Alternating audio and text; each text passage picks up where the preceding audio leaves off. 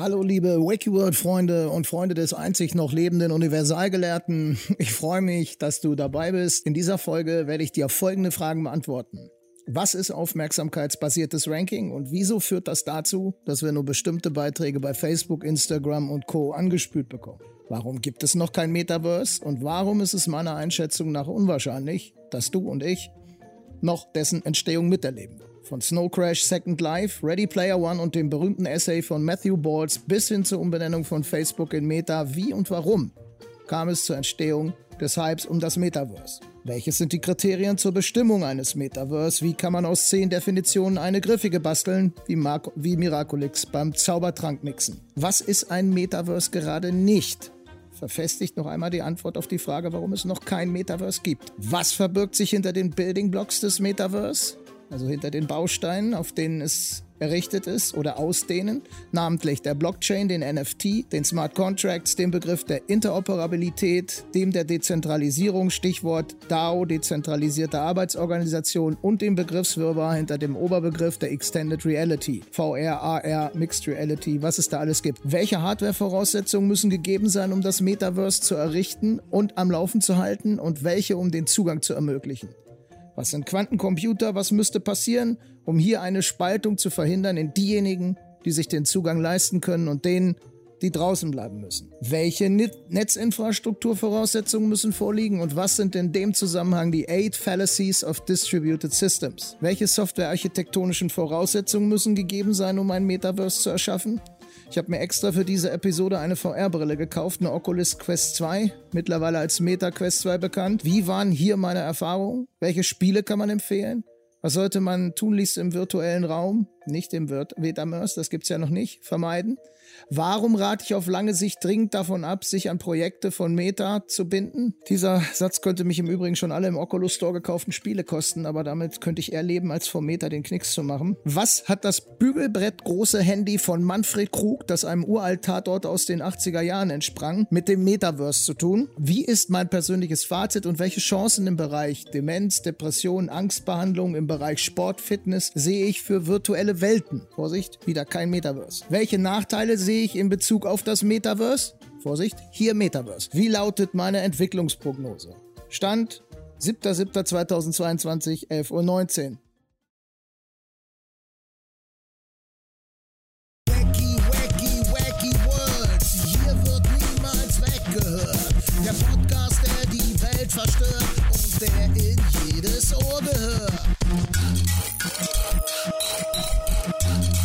Ich versuche zwar nicht, den Pulitzerpreis zu gewinnen, ich hasse aber schlecht recherchierten Journalismus wie die Pest. Fast so schlimm wie vorab gefilterte Facebook-Nachrichten, die dem Fascho nur Meldungen über Vergewaltigungen durch Schwarzafrikaner anspült, den Schwarzblock Ultralinken nur Meldungen über die Anzahl der oder die steigende Anzahl Rechtsgesinnter bei Polizei und Bundeswehr und dem Hassprediger nur Meldungen über die Misshandlung von Palästinensern durch Israelis.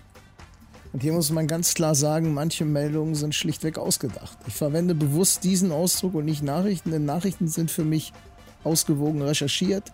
Sie lassen sich verifizieren. Also man kann überprüfen, ob es sich um eine richtige oder falsche Aussage handelt oder eben um keine Aussage, sondern um die Kundgebung einer Meinung. Und das trifft bei diesen Meldungen eben nicht zu. Das gilt für Facebook, Instagram, für alle möglichen Social-Media-Plattformen, äh, dass dort eben mehr Meldungen als Nachrichten kursieren. Ne? Hier kann jeder und jede alles als Wahrheit präsentieren, bleibt aber meist einer Möglichkeit schuldig, das Ganze zu falsifizieren oder verifizieren. Ja, was denkst du denn, was die Betreiber dieser Plattform wollen? Jetzt stecke ich natürlich nicht drin im Kopf von Zuckerberg und Co., aber ich gebe dir einen Tipp, was würdest du als Betreiber eines riesigen Kaffees wollen? Dass deine Gäste sich kurz die Hand schütteln oder dass sie ausgiebig diskutieren und du in der Zeit saftig Asche machst. Wenn du Mutter Teresa heißt, reicht dir vermutlich Hände schütteln, aber ich würde wollen, dass ich ordentlich Asche mache und das klappt nur, wenn die Leute eben lange in meinem Kaffee bleiben und dabei ordentlich was bestellen. Im Kaffee, sei das ja klar, wirst du jetzt bestimmt zurecht einwenden. Da wird äh, Eis, Cappuccino, Kuchen vertickt aber doch nicht bei Facebook. Warum sollte Mark Zuckerberg Interesse an einer langen Verweildauer haben? Naja. Äh, der Marky Zuckerberg, der handelt äh, wie Google oder wie alle anderen großen Digitalkonzerne mit der Währung der Zukunft, mit unseren Daten. Als ich noch dabei war, meine, meine mittlerweile gefloppte Klamottenmarke aus der Taufe zu heben, was meinst du? Wie ich, äh, wie exakt ich da hätte meine Zielgruppe targetieren können, wenn ich es gewollt hätte. Also targetieren heißt Zielgruppe eingrenzen, einkreisen. Ich war aber zu faul, ne, habe auf automatische Auswahl geklickt, beziehungsweise das Targetieren schlichtweg unterlassen. Äh, ja, deshalb ist das dann auch so äh, am Ende ausgegangen, dass sich irgendein Texaner beschwert hat darüber, dass er meine deutschen Texte vor den Latz geknallt bekäme und ich solle das doch bitte unterlassen. Kann ich nachvollziehen. Hätte ich wahrscheinlich auch so reagiert. Also was ich aber hätte alles targetieren können, wenn ich es gewollt hätte, waren, wären also bis auf intime Sachen war da fast alles dabei. Altersklasse, regionale Herkunft, Bildungsstand, Hobbys und so weiter und so fort. Ja, und woher das wohl stammt? Verstehe mich nicht falsch. Geklaut sind die Daten nicht. Wir Deppen, und damit meine ich insbesondere auch mich, lesen nun nie die Datenschutzerklärung durch. Ja? Also ich bin ja sogar Jurist, ich müsste es ja besser wissen, aber ich habe keinen Bock, ich bin vor allen Dingen ungeduldig und Ungeduld schlägt sehr oft Vernunft bei mir. Das, äh, ja. Also, ich erkläre mich damit meistens einverstanden und ja, man kann es eigentlich so sagen, statt zur Blutspende gehen wir bei Google, Facebook und Co. zur Datenspende. Nur retten wir damit kein Leben, wir versüßen nur das Leben der Konzernlenker. Ja, und verkauft werden die Daten, wie schon gesagt, an Werbetreibende und die zahlen zudem auch noch für den Werbeplatz. Und je länger jemand berieselt werden kann, jetzt schließt sich langsam der Kreis, desto besser ist das für Facebook, Instagram, YouTube, TikTok. Ach, das ist eigentlich für alle besser. Und wie erreicht man, dass jemand lange bleibt? Wie hält man Menschen in Romanen, Kinofilmen oder an den Kopfhörern bei guten, bei guten Songs? Ja, richtig. Mit Emotionen. Und weißt du auch, welche Emotionen wir evolutionsbedingt am besten speichern? War es der schöne Schmetterling im nach Rosen duftenden Tal, an den sich Atze Steinkeule und Erna Mammutfell erinnert haben, oder der nach Tod stinkende Säbelzahntiger. Ah, bingo, der Säbelzahntiger war's. Du kannst den schönsten Tag mit deinem, Ver mit deinem Partner, mit deiner Partnerin, deinen Kindern, deinem Computer, an alle Nerdfreunde verbringen, wenn kurz vor der Abreise sozusagen vom See, kurz nach dem Verlassen des Spielplatzes, ein Streit entfacht, dann ist der ganze schöne Tag für den Arsch. In der Hirnrinde eingebrannt bleibt nur der Streit. So sind wir Menschen nun mal. Würdest du ein Gefühlstagebuch schreiben, na, dann würde an dem Tag äh, wahrscheinlich stehen Scheißtag. So. Äh, so bin ich auch. Also, wir brauchen starke Emotionen, um Leute im digitalen Café zu halten. Das geht am besten durch Meldungen, die aufregen, die polarisieren. Oder solche, die Leute zu Tränen rühren. Jetzt weißt du auch, warum die Postings deiner Mathematiker-Freundin, die immer sachlich und distanziert dafür und, und, und fundiert über Ereignisse berichtet, niemals das Ranking erreichen wird, das die Beiträge deiner hyperextrovertierten zur Dramatisierung und zur Schwarz-Weiß-Sicht neigenden anderen Freundin erreichen. Dafür sorgt das sogenannte aufmerksamkeitsbasierte Ranking. So funktioniert das bei fast allen Social-Media-Portalen. Ja, dieser Ranking-Algorithmus ist allgegenwärtig. Glaubst mir nicht? Kann ich verstehen, klingt zu krass. Ich habe die Algorithmen nicht entwickelt und ich habe auch noch nie für einen dieser Konzerne gearbeitet. Das haben andere getan. Mittlerweile hat sich das sogar bis in die Zentralen der Macht herumgesprochen. Und äh, ja, wie gesagt, wenn du mir nicht glaubst, google mal nach dem Digital Services Act. Neues EU-Gesetz gegen Hass und Gewalt im Netz. Du wirst erstaunt sein, was da so in der Gesetzesbegründung auftaucht. Tata, aufmerksamkeitsbasiertes Ranking. Ich zitiere jetzt mal die Abgeordnete Alexandra Gese. Dies wird sich auf aufmerksamkeitsbasiertes Ranking auswirken, das den Konzernen mit Desinformation, Hass und Hetze die Taschen voll macht. Oh, besser hätte ich es auch nicht ausdrücken können, ne? Oder, wenn du immer noch skeptisch bist, besuch mal die Seite von Algorithm Watch. Der Name ist da Programm. Wie Foodwatch äh, eben Konsumenten von Lebensmitteln darüber aufklärt, wie gerissen die Lebensmittelindustrie die Vorhänge zuzieht, wenn es um gesundheitsschädliche Lebensmittel geht, So ist Algorithm Watch darauf bedacht, Menschen vor den Gefahren zu warnen, die sich daraus ergeben, wenn man Algorithmen als mathematisch objektiv klassifiziert und ihnen blind vertraut. Ja, ich weiß, das sagt ein Informatiker. Eine prominente, also Kollegin von mir, hat ein ganzes Buch zu dem Thema geschrieben. Ein Algorithmus hat kein Taktgefühl. Kann ich nur wärmstens empfehlen. Ist also auch für Laien verständlich. Und öffnet dir, falls du es lesen solltest, mit ganz großer Wahrscheinlichkeit die Augen und wird dir sehr viele Aha und Oh Gott Ausrufe entlocken. Da bin ich ziemlich sicher. Nun frage ich dich, wer programmiert denn diese ganzen Algorithmen, die so angeblich objektiv, mathematisch und äh, im, im, wertungsfreien Raum schweben? Na, ich kann es dir sagen, Menschen wie ich. Ja, ich bin Softwareentwickler und, und auch Softwarearchitekt. Und ich bin anderes, alles andere als vollkommen. Ja, und alles andere als mathematisch objektiv. Ich kann mathematisch denken, aber objektiv bin ich bei weitem nicht. Ja, ich bin zwar der letzte Universalgelehrte, aber auch der hat, wie jeder andere Mensch auch, Vorurteile und ja, ich bin die Summe von Genetik und Lebenserfahrung. Wenn ich einen Algorithmus schreiben würde zur Vorselektion von Kandidaten, die sich als Bundeskanzlerin eignen, da wird eine kommen, aus deren Zeilen mein Machine Learning Algorithm heraus extrahieren würde, dass die Dame eine Abneigung gegen Informatiker hätte, die Podcasts machen und sich im Anflug von Größenwahn als Universalgelehrte bezeichnen, ja, da könnte es durchaus passieren, dass ich da nachträglich eine kleine If-Condition einbauen würde, also eine Verzweigung, die genau diese Gesinnung herausfiltern würde. Dann hätte es die Dame sehr, sehr, sehr schwer, durch meinen Algorithmus durchzukommen.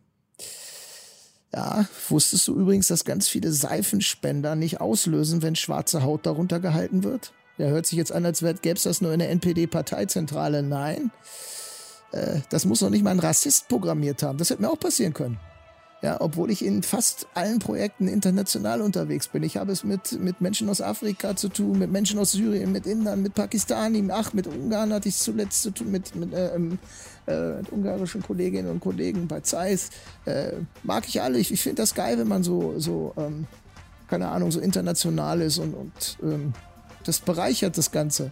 Aber das hätte mir trotzdem passieren können äh, ja, sowas, wir, wir Menschen sind nun mal fehlerbehaftet und wir haben nun mal, wir denken an solche Sachen öfter nicht, weil wir haben einfach mehr, ich sag mal, ich habe viel mehr Kontakt mit, mit weißen Menschen als mit schwarzen Menschen.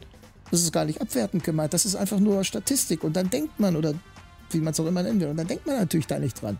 Ja, also, äh, wir Menschen sind fehlerbehaftet, die einen bewusst, die anderen unbewusst und diese unvollkommene Spezies schreibt diese Algorithmen. Nur wenn der Zustand der Singularität erreicht werden würde, würde sich das ändern. Ich hoffe, das wird nie sein, aber es gibt durchaus ernstzunehmende Stimmen aus dem digitalen Blätterwald, der, also der Veröffentlichung der Informatikerprofessorenschaft, die genau das voraussehen, den Zeitpunkt der Singularität. Der Zeitpunkt, in dem eine künstliche Intelligenz ähm, die menschliche Intelligenz übertrifft und sich dadurch rasant selbst verbessert. Durch selbst geschriebene Algorithmen. Diese Superintelligenz wäre dann die vermutlich letzte Erfindung der glorreichen Menschheit. Aber die müsste erstmal über meinen IQ kommen. Und dazu wäre ein Botnet bis zum Mond bestehen aus Quantencomputern notwendig. da ist er wieder, ne? Letzte Folge, der narzisstische Persönlichkeitsstörung. Die habe ich zwar nicht, aber durchaus narzisstische Züge. Das war mal wieder einer. Da, da brach mal wieder durch. Ähm, ich entschuldige mich schon mal dafür. Also, das war auch jetzt kein recherchiertes Fakt. Das äh, war ein Aufblitzen von Größenwahn. Vergib mir, ich bin alt und ich brauche den Ruhm. Aber zurück zur Sache. Was ich sagen will, ist immer schön aufpassen, wenn dir mal wieder digitales Treibgut an deinen Social Media Stand gespült wird und du dich tierisch drüber aufregst. Erstens denk an das aufmerksamkeitsbasierte Ranking und zweitens daran, dass selbst wenn Millionen von Menschen was behaupten, wird es dadurch nicht wahr. Der Einzelne kann sich dadurch nur besser hinter der Massenmeinung verstecken. Das ist übrigens ein Phänomen, äh, das äh, in der Psychologie und in der Soziologie bekannt ist. Es wird Social Loafing genannt. Aber zurück zu meiner selbst auferlegten Qualitätskontrolle. Ich versuche fortan in jeder Folge, in jeder Episode die Maßstäbe guten Journalismus bei jedem meiner Beiträge anzulegen. Das bedeutet auch die Seite zu beleuchten, die nicht meiner persönlichen Meinung entspricht. Ein Staatsanwalt muss ja auch äh, Entlastendes äh, ermitteln und in alle Richtungen. Aber wie schlechte Journalisten missachten das natürlich auch viele Staatsanwälte, die genau das eben nicht tun und nur mit Scheuklappen durch die Welt rennen. Äh, dafür gibt es auch einen Begriff, das nennt sich Confirmation Bias äh, oder auch selektive Wahrnehmung. Die meisten von uns suchen eher nach Belegen dafür, dass die die eigene Meinung bestätigen. Ähm, filtern Gegenteiliges bewusst oder unbewusst heraus. Das passiert eben jedem von uns. Das ist auch nicht weiter tragisch, wenn man sich dessen bewusst ist. Narzissten, um nochmal dieses Stichwort aufzugreifen und nochmal Werbung für meine letzte Folge zu machen, die können das persönlichkeitsbedingt nicht. Ja, mit denen braucht man deshalb auch gar keine Diskussion anfangen. Das hat überhaupt gar keinen Wert und keinen Sinn. Die null. Ja, also äh, die können sich nicht, die sind sich ihres eigenen Confirmation Bias nicht bewusst und können es auch nicht. Mit anderen, äh, andere sollten sich dessen aber bewusst sein. Insbesondere Menschen, die anderen viel Schaden zufügen können, wie Journalisten. Ja, Rufschädigung. So ein Politiker ist mal in ein paar Sekunden abgesägt. Äh, also ne, braucht Jahre, um seinen Ruf aufzubauen. Es reichen drei Zeilen und er ist weg. Influencer, die äh, auch mehr Macht haben als so mancher Volksvertreter, Staatsanwälte, Richter, Konzerndenker, Politiker. Ne? So, und jetzt kommt nochmal der Bogen zum guten Journalismus. Nicht nur, dass ich dieses Mal wirklich jede Quelle aufgeführt habe, die ich fernab meines schon vorhandenen Wissens hinzugezogen habe. Äh, ich habe eben auch die äh, VR-Brille ähm, getestet und ja, ich habe eben alles getan, um, um die Sache von allen Seiten äh, zu beleuchten. Okay, dann geht's mal los mit dem nächsten Kapitel. Meine Quellen. Ich werde es diesmal nicht so machen, dass ich innerhalb des Textes mit Zitaten anfange. Das werde ich in den Show Notes ähm, darstellen und bis auf wenige Ausnahmen, bei denen ich wirklich wortwörtlich zitiere, da kann mir sagen, wer will, da gehört es einfach, gehört es sich einfach. Es ist, bin ich einfach dem Autor dieses Textes schuldig, dass ich ihn zitiere oder der Autorin. Ähm, ansonsten steht der Rest in den Show Notes. Ich gebe hier jetzt nochmal schnell einen Überblick über alle Quellen. Die Details findest du halt, wie gesagt, in den Show Notes. Also, ich habe mir an E-Books reingezogen, Metaverse, was es ist, wie es funktioniert, wann es kommt, ähm, von Andreas Dipke, Mark und jetzt ist schon mein Screenshot abgeschnitten. Äh, einfach in den Shownotes gucken, dann einfach nochmal von Caius Lorenz Metaversum, äh, von dem gleichen Autor auch nochmal NFT, das Handbuch. Dann habe ich mir von meiner Pakt Subscription, also ich habe, kann über Pakt, das sind so meistens Nerdbücher, äh, kann ich mir eine bestimmte Anzahl am Monat an Büchern in mein Eigentum verfrachten und unendlich viele lesen. Und zu diesen gelesenen Büchern gehört Mastering Blockchain in der vierten Edition von Imram Bashir. Das ist äh, das offizielle Release-Date ist März 2023. Ich habe aber als Pakt-Subscriber Zugriff, also einen Early Access sozusagen, also einen frühen Zugriff. Ich habe mir auch zwei Udemy-Kurse reingezogen und zwar einmal Create a Metaverse using 3JS uh, äh, Solidity and NFT und dann kommen drei Punkte in meinem Screenshot. Dann habe ich äh, der zweite Kurs Metaverse Masterclass Learn Everything About the Metaverse. Von Pluralsight habe ich mir reingezogen Extended Reality XR and the Metaverse Executive Briefing. Dann habe ich auch noch ein Audible-Hörbuch gehört, Metaverse Investitionen von Jordan Newton. Ich habe mir auch noch zwei Reportagen reingezogen, und zwar einmal der Kryptovisionär und der Millionenraub, ZDF Mediathek. Und dann von Dreisat, Facebook und Co. zerschlagen die Debatte um die Macht der Social-Media-Konzerne. Ich habe mir auch noch einen Film reingezogen, einen Kinofilm, auf Video mittlerweile erhältlich. Also und zwar Snowden. Sehr beeindruckender Film, muss ich sagen. Fand ich richtig gut. Hm, dann habe ich auch noch ganz, ganz viele Artikel noch im, im, Web gelesen, aber die wichtigsten waren nach zwei Misserfolgen Second Life Erfinder zweifelt am Metaverse. Danach einer, der mich als Familienvater geschockt hat. Metaversum, eine giftige Kombination von Risiken für Kinder. Sexuelle Übergriffe auf Kinder nehmen im Metaversum eine neue Dimension an, wie eine Recherche von BBC News zeigt und dann DAOs, Decentralized äh, Autonomous Organizations. Dazu gehört auch der Kryptovisionär und der Millionenraub. Dort geht es auch um DAOs. Das waren meine Quellen. Die Historie. Snow Crash. Das Konzept des Metaversums ist nicht neu. Es wurde erstmals 1992 in dem Roman Snow Crash beschrieben. Worum geht's da? Also, es geht dort um eine virtuelle Welt, gekennzeichnet von ausbeuterischem Kapitalismus. Es gibt aber auch Nutzer in dieser Welt, die sogenannten Gargoyles, die sich entscheiden, für immer mit dem Metaverse connected zu bleiben, also verbunden. Das Ganze geschieht mit einer AR-Brille, also Augmented Reality oder Extended Reality. Ich erkläre das später noch ausführlich. Und also um dich jetzt nicht im Regen stehen zu lassen, eine AR-Brille erweitert die echte Realität um Elemente einer virtuellen Welt. Microsoft HoloLens ist ein Beispiel dafür. Eine VR-Brille, so wie wir sie heute kennen, also wie ich sie auch getestet habe und immer noch hier habe, die Oculus Quest 2, macht da indessen einen harten Cut. Also du setzt das Teil auf, dann bist du in einer VR. Du kannst zwar so ein paar Through-Modus einschalten, indem du mal zweimal auf das Teilchen da klickst und dann auf den Helm hämmerst, meine ich, da auf die Brille. Helm. Das hat schon so was Helmartiges. Aber es ist eben nicht so, dass die, äh, wie bei HoloLens, dort wird die Umgebung abgescannt und dann wird so ein 3D-Layer erstellt und auf diesen 3D-Layer, also auf diese Ebene, werden dann Elemente projiziert. Das passiert eben nicht bei einer Augmented Reality-Brille. Das ist eigentlich die Story und ich habe es mir auch nur zusammenfassen lassen, ich habe es nicht gelesen. Second Life. Als erstes Metaversum geht das Spiel Habitat aus dem Jahr 1985 noch bevor Neil Stevenson den Begriff Metaverse geprägt hat. Danach kam um 2003 herum Second Life, das ich damals verdammt oft gezockt habe. Entworfen hat das Teil Philip Rosedale, ein US-Unternehmer. Das war echt der Hammer, das Game. Zumindest habe ich so in Erinnerung.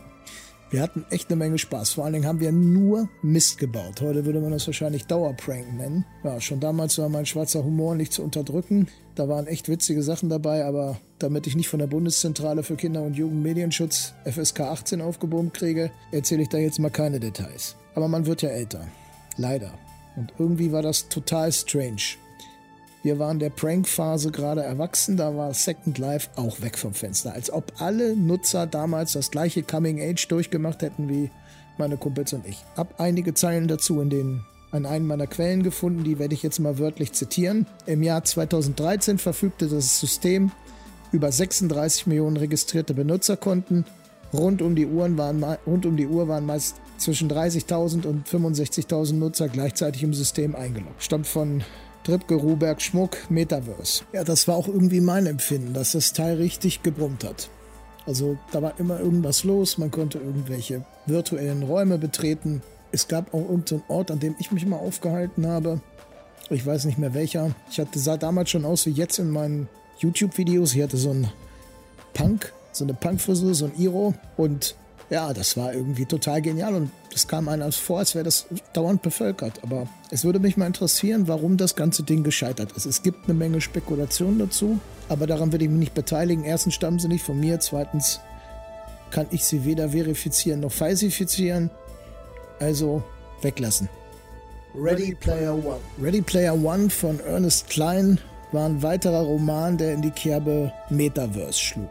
Ich habe damals nur den Kinofilm gesehen Wurde ziemlich gehypt, der Film, wie auch das Metaverse.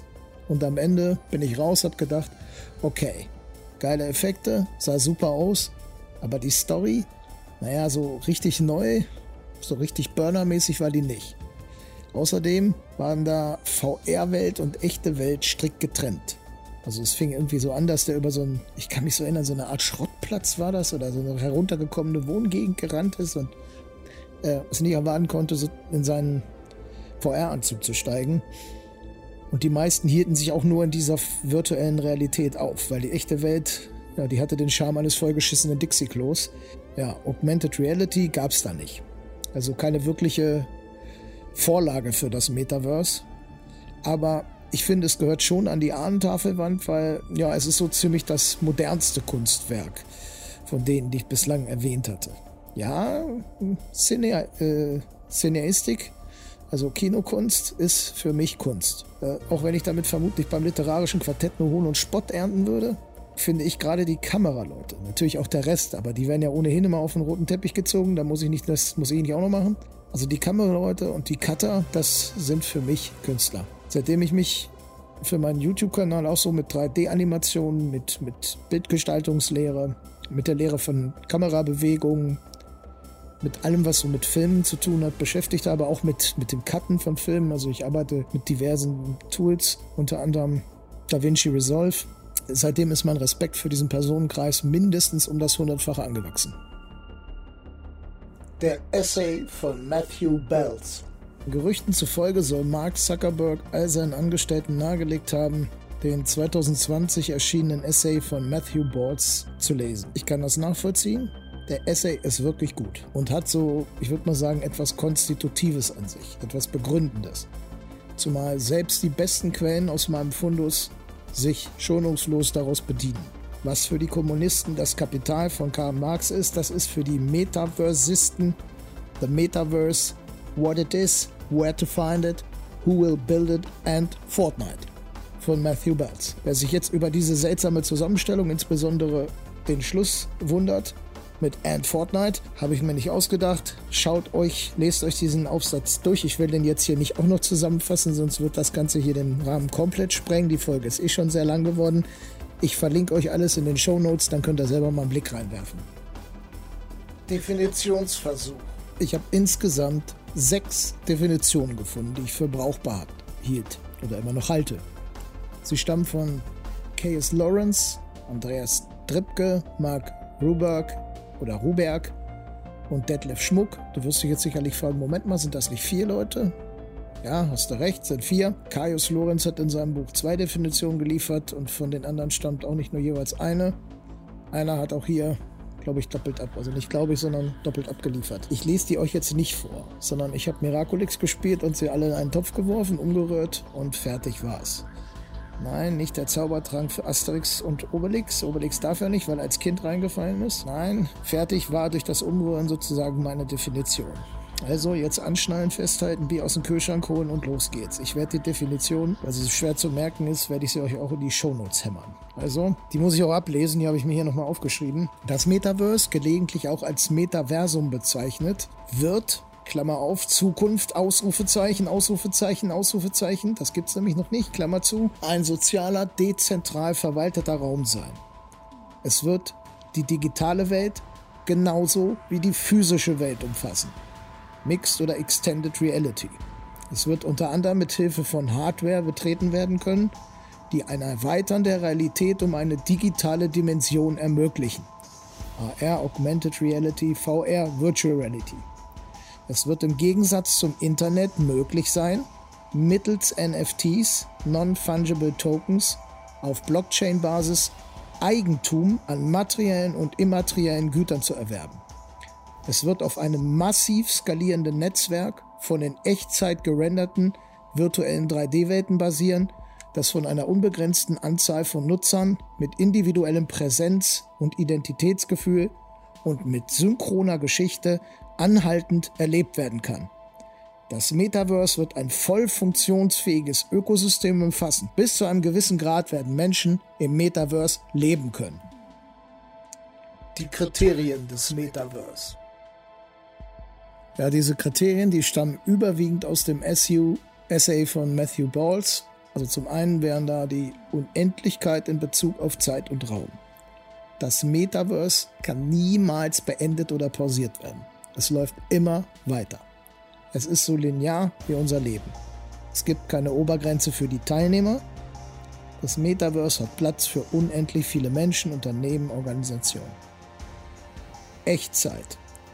Das Metaverse ist live. Zwar laufen im Metaverse wie auch in der realen Welt zeitlich begrenzte Events ab, beispielsweise ein Konzert.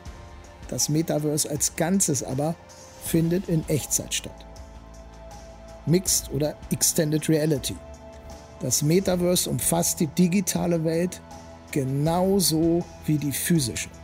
Außerdem gibt es offene und geschlossene Plattformen innerhalb des Metaverse. Genau. Interoperabilität. Digitale Werte sind innerhalb des Metaverse zwischen unterschiedlichen Plattformen austauschbar.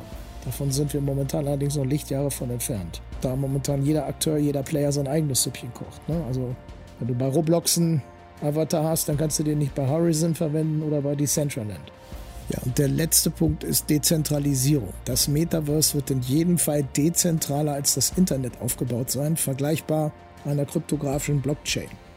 Da ist es ja auch so, dass auf jedem lokalen Rechner eine Kopie der gesamten Blockchain gespeichert ist, dass Entscheidungen im Konsens getroffen werden. Ich sage nur Stichwort DAO, dezentralisierte Arbeitsorganisation. Davon handelt im Übrigen eine, eine der Reportagen, die vom CDF, die ich in den Quellen erwähnt habe, ist hochgradig empfehlenswert. Ist auch wirklich Storytelling-mäßig brillant äh, gemacht, also sehr, sehr spannend. Kann ich nur empfehlen. Negativabgrenzung. Ein Second Life reicht nicht aus. Virtuelle Welten und Spiele mit KI-gesteuerten Charakteren, also künstliche Intelligenz, gibt es schon seit 2003, habe ich ja schon erwähnt. Das sind allerdings keine Metaversen. Es fehlt vor allem an der Dezentralisierung. Denn fast alle dieser virtuellen Welten sollen Geld in die Kassen äh, derer spülen, die es betreiben. Ist ja auch verständlich, würde ich als Betreiber auch wollen. Ne, auf einem Schiff, das dampft und segelt, gibt es einen, der die Sache regelt.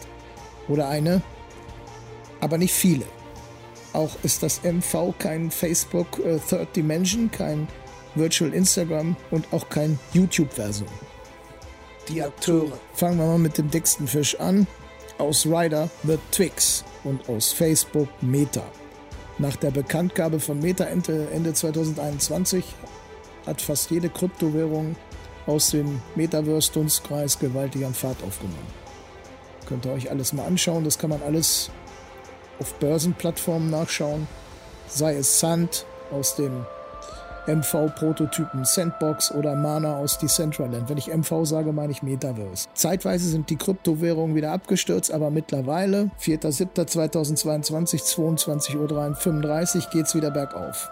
Wie immer an der Börse ist ein Aktienkurs nur eine Momentaufnahme. Es ist immer so toll, wenn die Leute erzählen, die Aktien brechen ein, die Aktien steigen. Vor allem auch immer die Aktien ist das gleiche, was macht die Menschen. Ähm, ja, das ist toll, aber ich habe mal Daytrading gemacht. Also so, man konnte sich da so anmelden bei so einer Plattform und dann haben Kollege und ich immer so Daytrading mit Spielgeld gemacht. Das war schon, also da ging mir schon die Pumpe. Zum Glück haben wir mal schön einen dabei reingekippt, dass man es irgendwann war es egal, aber es war spannend zu sehen, wie schnell so ein Kurs wechseln konnte. Uns hat das immer geärgert. Um 18 Uhr hat die Börse dicht gemacht, dann konnte man nicht mehr weiterhandeln. Also wir mussten schon vorher besoffen sein. Aber das war eben echt ein spannendes Erlebnis. Du hast dann halt wirklich gesehen, wie die Kurse teilweise am Anfang des Tages den Wert X hatten und am Ende des Tages X minus 100 oder X plus 100. Wir haben damals mit CFDs gehandelt, also Contracts for Difference. Da hat man so gewettet auf Steigungen und so weiter und so weiter. Das ist ein Thema für sich. Soweit zu dem Thema Börsenkurse, das sind immer nur Momentaufnahmen. Wo waren wir bei Facebook? Neben anderen Produkten, also die nicht von Facebook stammen, hat Facebook bereits Millionen seiner Oculus VR-Headsets äh, verkauft. Eine davon an mich. Und man muss sich das mal auf der Zunge zergehen lassen. Ich habe eine Statistik gesehen. Dort wurde der Zeitraum, innerhalb derer Facebook diese Oculus-Headsets äh, verkauft hat, verglichen mit dem Zeitraum, also in diesem Zeitraum wurde der Vergleich angestellt mit den Absatzzahlen von Microsoft in Bezug auf die Xbox. Und das ist jetzt nun kein unbekanntes Gerät. Gerade Gamer wissen genau Bescheid, wovon ich da spreche. Und Facebook hat erheblich mehr Oculus-Brillen verkauft als Microsoft in Xbox im gleichen Zeitraum. Nun ist es so, dass ich auch noch einen Artikel gelesen habe, den ich jetzt nicht mehr weiß, ob ich den in den Shownotes habe. Ich, ähm, nee, ich habe ihn nicht drin. Da ging es darum, dass jemand gemutmaßt hat, dass, oder besser gesagt, er hat sich gestützt auf eine, irgendeine Statistik, die ich aber jetzt nicht verifiziert habe. Deshalb ist diese Aussage mit Vorsicht zu genießen. Er hat sich auf irgendeine Statistik gestützt und behauptet, dass sehr, sehr viele von diesen Oculus VR-Brillen zwar gekauft, aber nachher nicht mehr benutzt wurden. Ich glaube dem Mann aus dem einfachen Grund.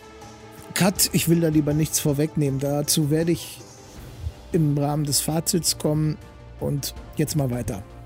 Also der die haben ordentlich Asche gemacht mit diesen Headsets, aber zweifelhaft ist und bleibt, ob die tatsächlich regelmäßig genutzt werden. Als nächstes Unternehmen wäre da Epic Games zu nennen, die Erschaffer von Fortnite und der Unreal Engine.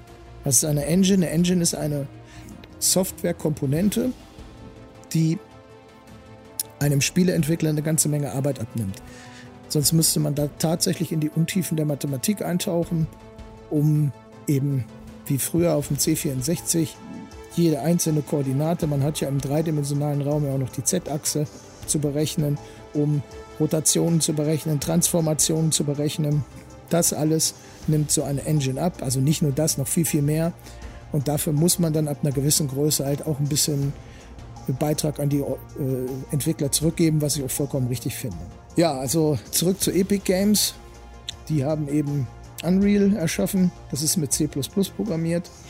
Ich selber beschäftige mich mit Unity, weil C-Sharp meine Leib- und äh, Magensprache ist. Das ist also auch eine Game Engine. Epic Games hat eben auch Fortnite hervorgebracht und laut Wikipedia hatte bei Fortnite, hatte Fortnite äh, im Mai 2020 beeindruckende 350 Millionen Spieler. Und äh, jetzt zitiere ich wieder, weil ich einfach finde, diesen Satz sollte man wörtlich wiedergeben. Epic Games Vision des Metaversums unterscheidet sich von der von Facebook insofern, als dass das Unternehmen einen gemeinschaftlichen Raum für die Interaktion der User untereinander und mit Marken schaffen will, ohne einen mit Werbung vollgestopften Newsfeed. Kaius äh, Metaversum. Die anderen, die dabei sind, auch noch.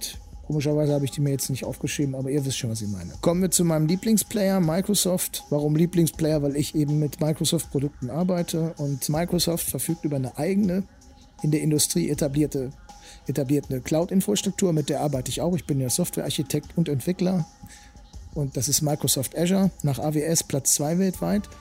Also der Konzern besitzt äh, demnach eine langjährige Erfahrung äh, mit massiv parallelen Online-Inhalten und mit Online-Operationen. Und Microsoft gehört GitHub und damit auch GitHub Copilot, eine künstliche Intelligenz, die uns Entwicklern das Leben erleichtern soll. Ich habe die selber im Test, vielleicht mache ich dazu auch noch mal eine Folge. Momentan bin ich noch ein bisschen gespalten, aber die geben einem ja zwei Monate Testzeit und das nicht umsonst. Vermutlich soll die künstliche Intelligenz in der Zeit eben das Verhalten des Entwicklers kennenlernen und dann eben sinnvolle Vorschläge machen. Momentan macht sie eine Menge unsinnige Vorschläge. Eine witzige Vorschlag war, ich weiß nicht, das ist wahrscheinlich nur witzig für, für Nerds und Entwickler, aber ich sag's trotzdem. Da wollte ich äh, GitHub Copilot, mein Kollege, den ich da gerade unterweise, so ein jüngerer Kollege von der Uni, ein ganz cleveres Kerlchen, macht Spaß mit dem zu arbeiten. Ähm, äh, wir haben den Copi getauft für Copilot. Entwickler sind faul, selbst bei der Namensgebung. Und naja, ich dachte, dann schreibt er für mich ja halt mal einen Test, der Copi, ne? Dann sage ich dem, ähm, ja, sollte da gerade einen Test schreiben, habe so diese Methode genannt, die er testen sollte. Das Ergebnis war Assert Fail. Ja, Das heißt eigentlich nur, lass einen Test knallen und das war's. Ja, so geht's natürlich auch. Ne? Super. Also eine Zeile. Der Test selber wäre jetzt hochkomplex zu schreiben gewesen. So geht's natürlich auch. Ja, ähm, der Vorteil ist, wenn man GitHub besitzt, dann hat man den größten Code-Hoster unter seinen Fittichen. Und was viele auch nicht wissen, Microsoft gehört auch LinkedIn. Ich wusste allerdings bis zu dieser Recherche nicht, dass LinkedIn wirklich zu Microsoft gehört. Das muss ich eingestehen. Und mit Office 365 hat Microsoft Millionen von Benutzeridentitäten. Ja, die können mal eben schnell auf einem kurzen Marketingweg angesprochen werden. Ne? Also dann haben sie auch noch Teams und damit haben sie überraschenderweise Slack vom Thron gestoßen. Also ich habe noch mit Slack gearbeitet, das war am verbreitetsten. Dann hat Microsoft Teams aus der Taufe gehoben und bums, waren die Marktführer. Also die können es noch, wenn sie wollen. Ne? Das hat mich so ein bisschen an Rocky erinnert, der doch nochmal wiedergekommen ist. Ähm, bei einem meiner damaligen ersten Arbeitgeber M&M Software, da wurden Anwendungen entwickelt, die auf der HoloLens basieren. Das ist äh, die Augmented oder Mixed Reality Brille von Microsoft. Die stand heute, 4.7.2022, 22.46 Uhr, schon in der zweiten Version existiert. Das Teil liegt preislich in einer ganz anderen Liga als die Oculus Quest. Sie ist aber auch eine Brille, die man wirklich den ganzen Tag lang tragen kann. Ne? Die fühlt sich so an, als würde man so ein Basecap aufsetzen. Ziemlich cool. Sehr ergonomisch das Teil. Ne? Setzt man das Ding auf, scannt es erstmal die Umgebung ab und legt so einen auf den Sensordaten basierenden 3D-Layer auf die Umgebung und bildet sie damit intern für sich ab. Die Hände werden als solche erfasst, also man braucht keine Controller. Der Use Case, also der Anwendungsfall, ist auch ein anderer als der von Oculus Quest 2, während letztgenannte eher der Unterhaltung dienen soll oder dem Gaming ist HoloLens ganz klar für die Arbeitswelt geschaffen worden. stellt sich so Ingenieure vor, die sich über einen Tisch beugen und zusammen an einem Entwurf eines Chesses arbeiten, indem sie es hin und her drehen und mit diesen typischen Finger auseinandermach-Geste, die wir von der Handynutzung her kennen, werden einzelne Teile vergrößert. Oder Architekten, die zusammen durch das Gebäude wandern, mit der sie an einer öffentlichen Ausschreibung teilnehmen wollen. Oder mein Kollege und ich, wie wir durch einen visualisierten Algorithmus wandern und diesen nach Logikfehlern durchsuchen. Microsoft geht also dahin, wo Geld erwirtschaftet wird. Dorthin, wo Menschen zum Arbeiten zusammenkommen. Das ist seit jeher der Kernmarkt von Microsoft. Office ist mittlerweile weit über Windows hinaus auf allen gängigen Plattformen verfügbar, selbst auf dem Mac. Ne? Also ich habe hier einen Mac und dort äh, kann ich problemlos mit Office arbeiten. Im Übrigen auch mit Visual Studio. Also ich denke, es wird sowieso so ein Zusammenwachsen der Betriebssysteme über kurz oder lang irgendwann mal geben. Ich will nichts vorwegnehmen von meinem Fazit, nur so viel. Ich glaube, dass Microsoft der große Gewinner von dieser ganzen Virtual Reality Geschichte sein wird. Mit Metaverse, ob man das nun Metaverse nennt, ich rede jetzt aus Microsoft-Sicht oder nicht, ist glaube ich denen völlig egal. Die wollen dahin, wo Geld gemacht wird. Ja, das ähm, wird auch Geld zu holen sein. Also bislang gibt es softwareseitig vor allem die Projekte Mesh und Digital Twins, die hier erwähnenswert sind. Also mit Hilfe von Mesh sollen sich Teilnehmer von Online-Meetings mit Teams durch ihre Avatare vertreten lassen können, um dadurch das Gefühl zu bekommen, zusammen am selben Ort zu sein.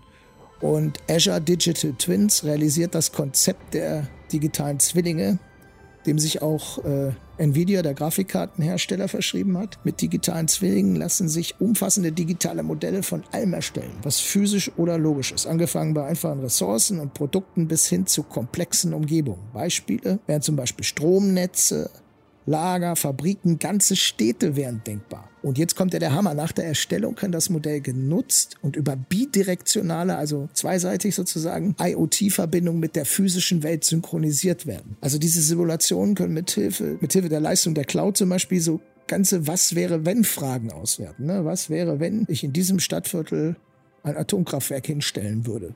Wie würde sich das auswirken? Und da kann man so eine Simulation anschmeißen. Und wenn diese Simulation dann zu Ende ist, dann kannst du die Erkenntnisse aus der simulierten Kopie unter Umständen auf den echten digitalen Zwillingen übertragen und mit der physischen Umgebung synchronisieren.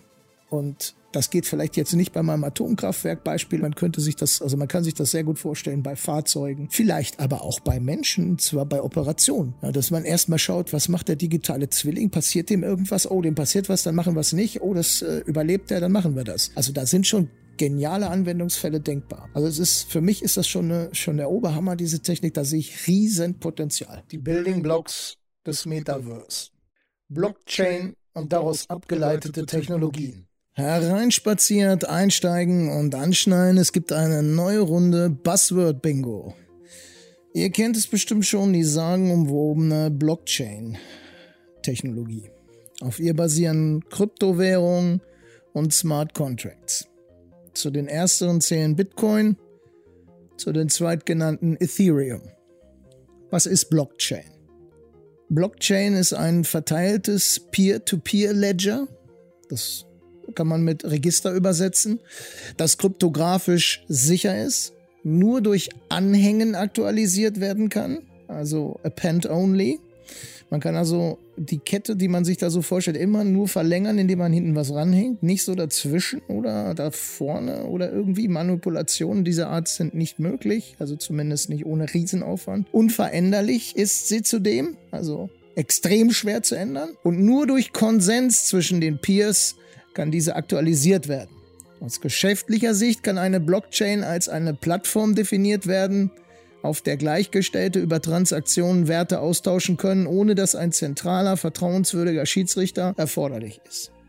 Die Quelle werde ich euch in den Show Notes verlinken. Ähm, das habe ich mir jetzt eben nicht gerade aus den Fingern gesogen. Ja, was ist äh, das Prinzip des Distributed Ledger, also der verteilten Buchführung oder das verteilte Register? Also bei näherer Betrachtung dieser Definition wird deutlich, dass es sich bei der Blockchain um ein verteiltes System handelt. Das ist ja auch so mein Spezialgebiet, verteilte Systeme, allerdings nicht Blockchain per se, aber ähm, eben dezentralisierte Systeme. Früher hat man so einen riesigen Monolithen hingeklatscht, wenn die Software, wenn Software, wenn es um Softwareentwicklung ging.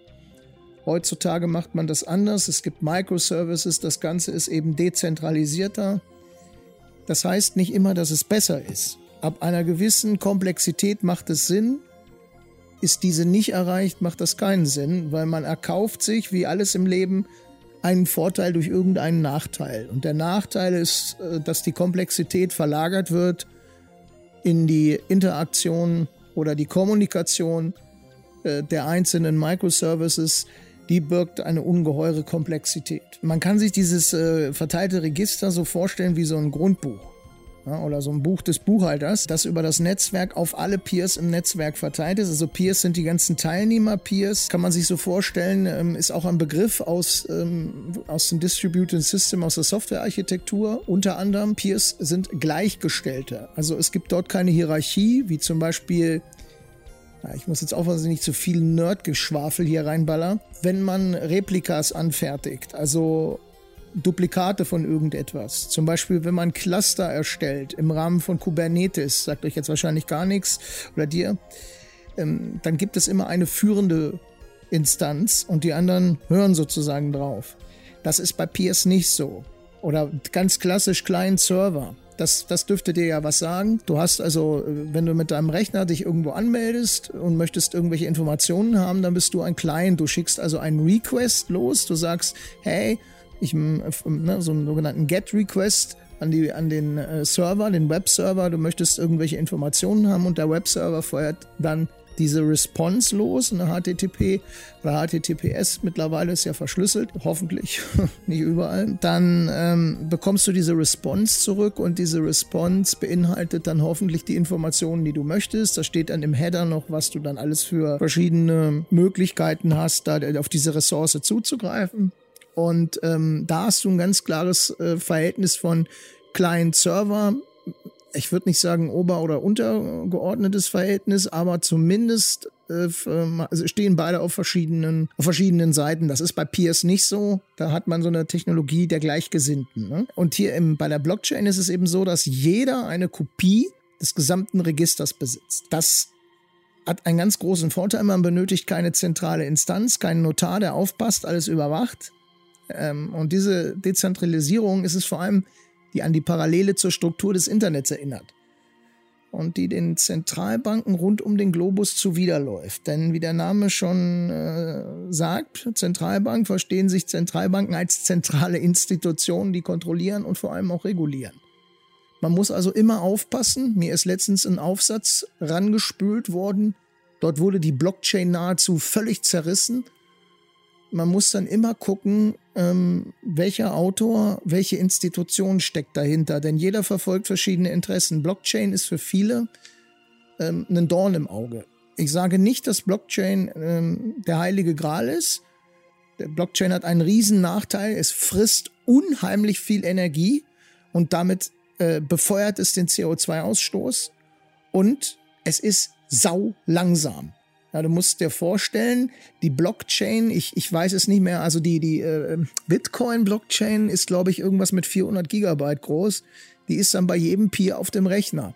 Das heißt nicht, dass da Millionen Peers abgefragt werden müssen und immer 400 Gigabyte über die Leitung geschossen wird, aber solche einzelnen Transaktionen, äh, die dauern schon. Deswegen gibt es ja auch dieses Mining. Also eine weitere Eigenschaft ist, dass die Blockchain äh, Pend-only ist, was bedeutet, dass Daten nur in chronologischer, linearer Reihenfolge zur Blockchain hinzugefügt werden dürfen. Das bedeutet, dass es fast unmöglich ist, Daten zu ändern, sobald sie sich in der Blockchain befinden. Ja, sie sind also sozusagen immutable, unveränderlich. Mit anderen Worten, die Blöcke, die der Blockchain hinzugezogen werden können, können nicht geändert werden. Und damit ist die Blockchain äh, relativ fälschungssicher. Also es gibt Möglichkeiten, die Blockchain auszutricksen, die sind aber so exotisch und kommen so selten vor. Meistens wenn es um Fälle geht, dass wieder mal äh, irgendwas, irgendwelche, irgendwelche Kryptowährungen aus irgendeinem Wallet verschwunden sind, also aus dieser digitalen Geldbörse, liegt das daran, dass mit Social Engineering gearbeitet wurde. Dass eben die Leute, also dass Leute versucht wurden zu bescheißen, um es platt zu sagen, und dass dann an deren Wallets äh, direkt rangegangen wurde. Man muss sich das vorstellen, es kommt ein Einbrecher, bricht ein und klaut deine Kohle. Er wird ja auch nicht auf die Idee kommen und sagen, der Euro ist jetzt unsicher geworden, weil er mir meine Kohle geklaut hat. Nein, du hast das Fenster offen gelassen. Ja, lagst du besoffen in der Heizung, hast Fenster auf, brauchst du frischen Wind, ja, kommt nur mal hin und wieder mal ein Einbrecher rein und holt sich deine letzten 10 Euro, die du eigentlich hättest dem Wirt bezahlen müssen. Ne? Denk dran. Deckel machen ist nicht gut, ich kann ein Lied von singen. So, es ist jedoch zu bedenken, dass die Blockchain in seltenen Fällen geändert werden kann. Zum Beispiel, wenn es bösen Akteuren gelingt, mehr als 51 Prozent der Macht im Blockchain-Netzwerk zu erlangen. Ansonsten, wie gesagt, ist die Blockchain nicht zu knacken. Es kann einige legitime Gründe geben, Daten in der Blockchain zu ändern, sobald sie hinzugefügt wurden, wie zum Beispiel das Recht auf Vergessenwerden oder das Recht auf Löschung. Ebenfalls in der GDPR-Regelung definiert. Ich packe euch den Link in die Show Notes. Und ich hatte in den Quellen eine CDF-Reportage erwähnt. Da ging es um DAOs und einen Millionenraub. Auch da wurde nachträglich eine Blockchain geändert. Allerdings wurde dafür vorher der Konsens aller eingeholt. Das war die Ethereum-Blockchain. Die wichtigsten Ausprägungen oder die wichtigsten Techniken, die mit der Blockchain realisiert werden, ist, sind zum einen Kryptowährungen, Smart Contracts und NFTs. Bei den Kryptowährungen, denke ich mal, ist Bitcoin die älteste Blockchain, startete im Jahr 2009 und ähm, jetzt sehe ich es hier gerade, wie viel Gigabyte sie hat. Äh, erreichte Mitte 2021 eine Datengröße von rund 350 Gigabyte und lag auf weit über 10.000 Knoten redundant und öffentlich zugriffsbereit vor. Jetzt wirst du dich fragen, wie entsteht so eine Kryptowährung? Kannst du dir vorstellen, wie so ein Urknall. Nur, dass das mit einem Konsensalgorithmus funktioniert. Also, es müssen sich alle einig sein, dass so eine Währung entstehen soll. Bei allen muss eine identische Datenkette vorliegen. Und ja, das ist im Grunde genommen alles. Sie ist natürlich in der Realität, in der Realisierung etwas komplexer, aber auf den Punkt gebracht ist es das. Wichtig ist hier, dass eben nicht unendlich neues Geld gedruckt werden kann. Man arbeitet mit dem aus der Betriebswirtschaftslehre bekannten Prinzip der Knappheit. Also ist auch bestimmt über die Betriebswirtschaftslehre hinaus bekannt, aber dort ist es sicherlich, wird es sicherlich eingehend behandelt. Der Vorrat an Bitcoins ist begrenzt, wie auch bei jeder anderen Kryptowährung, soweit ich das weiß. Ähm, der Bitcoin-Schöpfer hat 2009 durch eine technische Ausgestaltung der äh, Blockchain unveränderbar festgelegt, dass es maximal 21 Millionen Bitcoins geben darf. Das andere vorhin angesprochene Konstrukt sind Smart Contracts, intelligente Verträge. Diese Programme laufen oben auf der Blockchain und kapseln die Geschäftslogik, die ausgeführt werden soll, wenn bestimmte Bedingungen erfüllt sind. Kapseln heißt davon abstrahieren. Eine Abstraktion bedeutet wiederum, dass man Dinge vereinfacht. Das kommt aus der Modelltheorie, also zumindest in der Informatik und in der Mathematik. Das heißt, man vereinfacht die Dinge so, dass sie händelbar sind. Man schabt unnötige Komplexität ab, man ähm, reduziert es auf das Wesentliche. Smart Contracts haben eine Menge Anwendungsfälle. Ich zähle mal ein paar auf, zum Beispiel IAM, Identity and Access Management, also Identifizierung, Authentifizierung, bin ich der, der ich ausgebe, Autorisierung, habe ich die Rechte, die ich vorgebe zu haben. Dann Kapitalmärkte, Handelsfinanzierung, Aktenverwaltung, Versicherung, E-Governance und NFT. Insofern habe ich ein, eine kleine Ungenauigkeit eben gemacht, als ich alle drei äh, technischen auf Blockchain beruhenden Konstrukte vorgestellt habe. NFT ist ein Spezialfall der Smart Contracts. Ja, was ist das nun genau NFT? NFT ist ein fälschungssicheres Zertifikat, das auf einer Blockchain hinterlegt wird. Es ist ein eindeutiges Merkmal in der digitalen Welt, vergleichbar der DNA in der physikalischen Welt. Eigentum im Metaverse äh, werden über Kryptowährungen hinaus mit NFTs gekennzeichnet. Sie sind, wie gesagt, eindeutig wie so ein biometrisches Merkmal oder ein Fingerabdruck und sie haben auch gleichzeitig die Vertrauenswürdigkeit inne, als wenn ein Notar beispielsweise das ganze Ding beurkundet hätte. Die NFT fußt auf Datenblöcken, die wie Glieder einer Kette aneinandergereiht sind. Und jeder dieser Blöcke enthält Daten über das Objekt sowie den eigenen Hashwert und den des vorherigen. Ein Hashwert ist so eine Art digitaler Fingerabdruck. NFTs sind damit im Gegensatz zu, also NFT steht für Non-Fungible Token, und im Gegensatz zu Fungible Token sind NFT eben nicht austauschbar. Ein Beispiel für Fungible Token ist Geld. Geld ist austauschbar. Ja, zum Beispiel 2-Euro-Stück. Das kann ich jederzeit durch ein anderes 2-Euro-Stück ersetzen. Die Raumschiff Enterprisigen Hardware-Anforderungen. So gern ich es auch hätte, Software ist nicht der einzige Schlüssel zum Metaverse. Ich kannte sie noch, die 64K-Modems. Die haben früher den Zugang zum Internet ermöglicht. Die haben sich so ein bisschen angehört wie der Sound, der erklang, wenn du so eine Datasette in ein Kassettenlaufwerk reingelegt hast. Kassette? Ja, vor der Diskette die wahrscheinlich auch keiner mehr kennt, gab es Kassetten. Richtige Musikkassetten, nur dass du drauf so ein schrilles Piepen gehört hast. Und ähm, ja, als kleiner Steppke wollte ich natürlich auch so coole Spiele programmieren, wie sie auf diesen Datasetten waren. Und gerissen wie ich war, habe ich mir die Kassette in einem normalen Kassettenrekorder angehört. In der To-Go-Variante hieß der Walkman. Und da dachte ich mir, nachdem ich dieses schräge Gepiepe gehört hatte, du musst das nur nachträllern und schon hast du ein Spiel. Naja, gesagt, getan und rein in die Datasette. Load, 8,1, glaube ich, lautete das Kommando eingegeben, gewartet. An was ich da beim Pfeifen gedacht habe, weiß ich nicht mehr. Nur Jump and Run kann es nicht gewesen sein, da war ich grottenschlecht drin. Also so Jonas Sisters und Co. Ich schätze mal irgendwas mit He-Man. Ja, jedenfalls war ich dann verdammt traurig, als ich meine erste emotional belastende Fehlermeldung erhielt ja, dass mein Getreller eben nicht der Vorläufer von Doom geworden ist. Aber zurück zur Modem. Das war damals die reinste Qual, damit ins Netz zu gehen. Mehr als nur Text konntest du nicht darstellen, erst durch die Geräte, die einen höheren Durchsatz ermöglicht haben, also durch Smartphones und Co. Kurzum, durch bessere Hardware kam es dann zur weltweiten Aufspannung des WWW-Netzes. Und so verhält es sich meiner Meinung nach auch beim Metaverse. Wir sind sehr weit davon entfernt, ein Metaverse realisieren zu können. Google und Co. mit ihren Quantencomputer könnten das sicherlich jetzt schon, aber wir wollen keine Autokratie, keine Herrschaft der wenigen, wir wollen eine Demokratie. Kein elitärer, gut betuchter Zirkel soll den exklusiven Zugang erhalten. Das Metaverse soll auch jene beherbergen können, die jetzt nicht gerade im Gate schwimmen.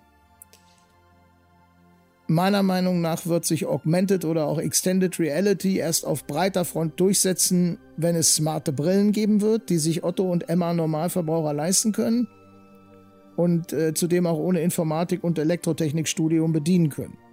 Also das ist der zweite Punkt. Ähm, die Hardware, die man braucht, um Virtual Reality oder auch Extended Reality wahrnehmen zu können, die ist momentan erstens zu teuer und wenn man sie günstiger kriegt, dann erkauft man sie sich dadurch, dass man sich komplett datenmäßig nackt macht, wie bei Facebook oder Meta. Oder sie wird es eben echt nur für Leute, die in der oberen Gehaltsklasse spielen, erschwinglich, wie jetzt das in Kürze rauskommende Teil von Apple. Ja, wir haben es jetzt ähm, den 6.7.2022 und Ende des Jahres äh, soll wohl eine Augmented und VR-Brille von Apple rauskommen. Ja, Preisklasse so zwischen 3.000 und 5.000 Euro. Das kann ja natürlich nicht jeder leisten und da es gerade darum geht, dass jeder auch in das Metaverse äh, reingehen können soll, ähm, ja, äh, ist das, kann man das eigentlich vergessen. Die Netzinfrastruktur. Dann kommen wir mal zur Netzinfrastruktur. Im Metaverse müssen Menschenmassen connected werden. Kontinuierlich, in Echtzeit und möglichst ohne Latenz, also ohne Verzögerung. Ich bin der Softwarearchitekt und mein Schwerpunkt sind verteilte Systeme, die mit modularen Bausteinen gebaut werden, meist mit Microservices oder Vorstufen davon und mit Beteiligung von Cloud-Services. Ich kann also diesen Punkt besonders gut beurteilen und ich kann auch besonders gut beurteilen, wie weit oder beziehungsweise nicht weit wir hier sind, zumindest in Deutschland. Und ich kann dir sagen, wir sind Lichtjahre davon entfernt. In verteilten Systemen gibt es die sogenannten Eight Fallacies of Distributed Systems. Ich verlinke dir mal einen Blogbeitrag auf meiner Seite, bei der ich als, mit der ich als Freelancer unterwegs bin. Ähm, da habe ich dazu mal einen Beitrag verfasst. Kommt in die Show Notes. Ich nenne sie erstmal alle. Also Punkt erstens, also erstens, das Netz ist ausfallsicher. Hierzu gehört auch das Problem der berühmten, also das berühmte Problem der Byzantin, byzantinischen Generäle. Einfach mal nach googeln, dann findest du es, falls es dich interessiert. Äh, zweitens, dass die Latenzzeit ist gleich null. Drittens, der Datendurchsatz ist unendlich. Viertens, das Netzwerk ist sicher. Fünftens, die Netzwerktopologie wird sich nicht ändern. Sechstens, es gibt immer nur einen Netzwerkadministrator. Siebtens, die Knoten des Datentransports, äh, die Kosten des Datentransports können mit Null angesetzt werden. Und achtens, das Netzwerk ist homogen. Also das musst du alles verneinen und dann hast du die Realität. Um das Metaverse realisieren zu können, müsste das Netz so resilient, also so ausfallsicher sein, dass nicht mitten in einer NFT-Transaktion beispielsweise ein Datenverlust eintritt. Die Latenzzeit müsste annähernd null sein, um die Immersion, also dieses Gefühl, mittendrin zu sein, aufrechtzuerhalten und keine Motion Sickness aufkommen zu lassen. Und der Datendurchsatz muss exponentiell höher sein. Und äh, mich macht dieses ganze Quatsche der selbsternannten Tech-Evangelisten wütend. Okay, Zuckerberg lebt in seiner Blase, genauso wie die ganzen anderen Superreichen, dem nehme ich es noch nicht mal über, übel. Aber auch in Deutschland quatschen Leute davon, wie nah wir dem Metaverse schon wären. Gelacht wie ein volles Kino. Wir sind ein absolutes Entwicklungsland. Ich breche jetzt mal mit dem Vorsatz, meine keine Quellen zu zitieren. Gut zusammengefasst hat das ein Artikel äh, des Manager-Magazins vom 2.9.2021 https www.managermagazin.de Politik slash Digitalisierung minus Deutschland minus in minus Rank Ranking minus auf vorletztem Platz in Europa, bla bla bla. Musste, wenn du das jetzt nicht alles mitgeschnitten hast, gibst du ein Manager-Magazin, äh, Digitalisierung in Deutschland, vorletzter Platz. Ich pack's auch nochmal in die Show Notes. Der Titel heißt Deutschland fällt im Digital-Ranking auf vorletzten Platz Europas. In der digitalen Wettbewerbsfähigkeit fällt Deutschland weiter zurück. Laut einem Ranking reicht es nur noch für den vorletzten Platz. Es gibt nur ein Land, das schlechter abschneidet, das ist Albanien. Aber ich wahrscheinlich nicht mehr lange. Interoperabilität, Extended Reality und Dezentralisierung. Das Metaverse lebt davon, dass alle Komponenten reibungslos zusammen funktionieren die Tools, Protokolle, Formate, Dienste und Engines, die als tatsächliche oder de facto Standards für die Interoperabilität dienen und die Erstellung, den Betrieb und die fortlaufende Verbesserung des Metaverse ermöglichen, müssen aufeinander abgestimmt sein. Und das ist im Moment noch nicht so und auch nicht absehbar. Also man kann digitale Güter nicht von einem Metaverse ins andere nehmen. Den Avatar, den du dir meinetwegen bei Horizon machst oder bei Roblox oder whatever, den kannst du nicht in ein anderes, momentan noch Prä-Metaverse mitnehmen. Extended Reality. Bessere Bezeichnung für Augmented und Virtual Reality lautet Extended Reality oder Mixed Reality. Microsoft hat da wie immer einen eigenen Begriff geschaffen mit Mixed Reality. Der Rest sagt Extended Reality. Die Realität, die wir sehen, wird durch künstliche Elemente angereichert bei einer VR-Brille beispielsweise, wie ich sie mit der Oculus Quest 2 erworben habe, ist es eben so, dass du komplett von der echten Realität abgeschnitten wirst. Allerdings gibt es einen sogenannten Pass-Through-Modus. Damit du nicht gegen irgendwelche Möbelstücke rennst, kannst du beispielsweise zweimal gegen die Brille tippen. Dann zeigt er dir in so einem ganz äh, schwarz-weiß verpixelten Bild an, wo du dich befindest. Und ja, er hat auch aus, also die Brille hat auch Außensensoren, sodass er wahrnehmen kann, ob du dich in, innerhalb deines von dir selbst gezeichneten Guardians bewegst. Ansonsten aber bist du in einer eigenen Welt. Bei einer Augmented Reality Brille, wie beispielsweise HoloLens 2, da wird Realität und virtuelle Realität kombiniert die Brille tastet die, die Umgebung ab. Du brauchst auch keine Controller und dort werden dann eben Sachen hineinprojiziert. Der letzte wichtige Bildungsblock ist Dezentralisierung.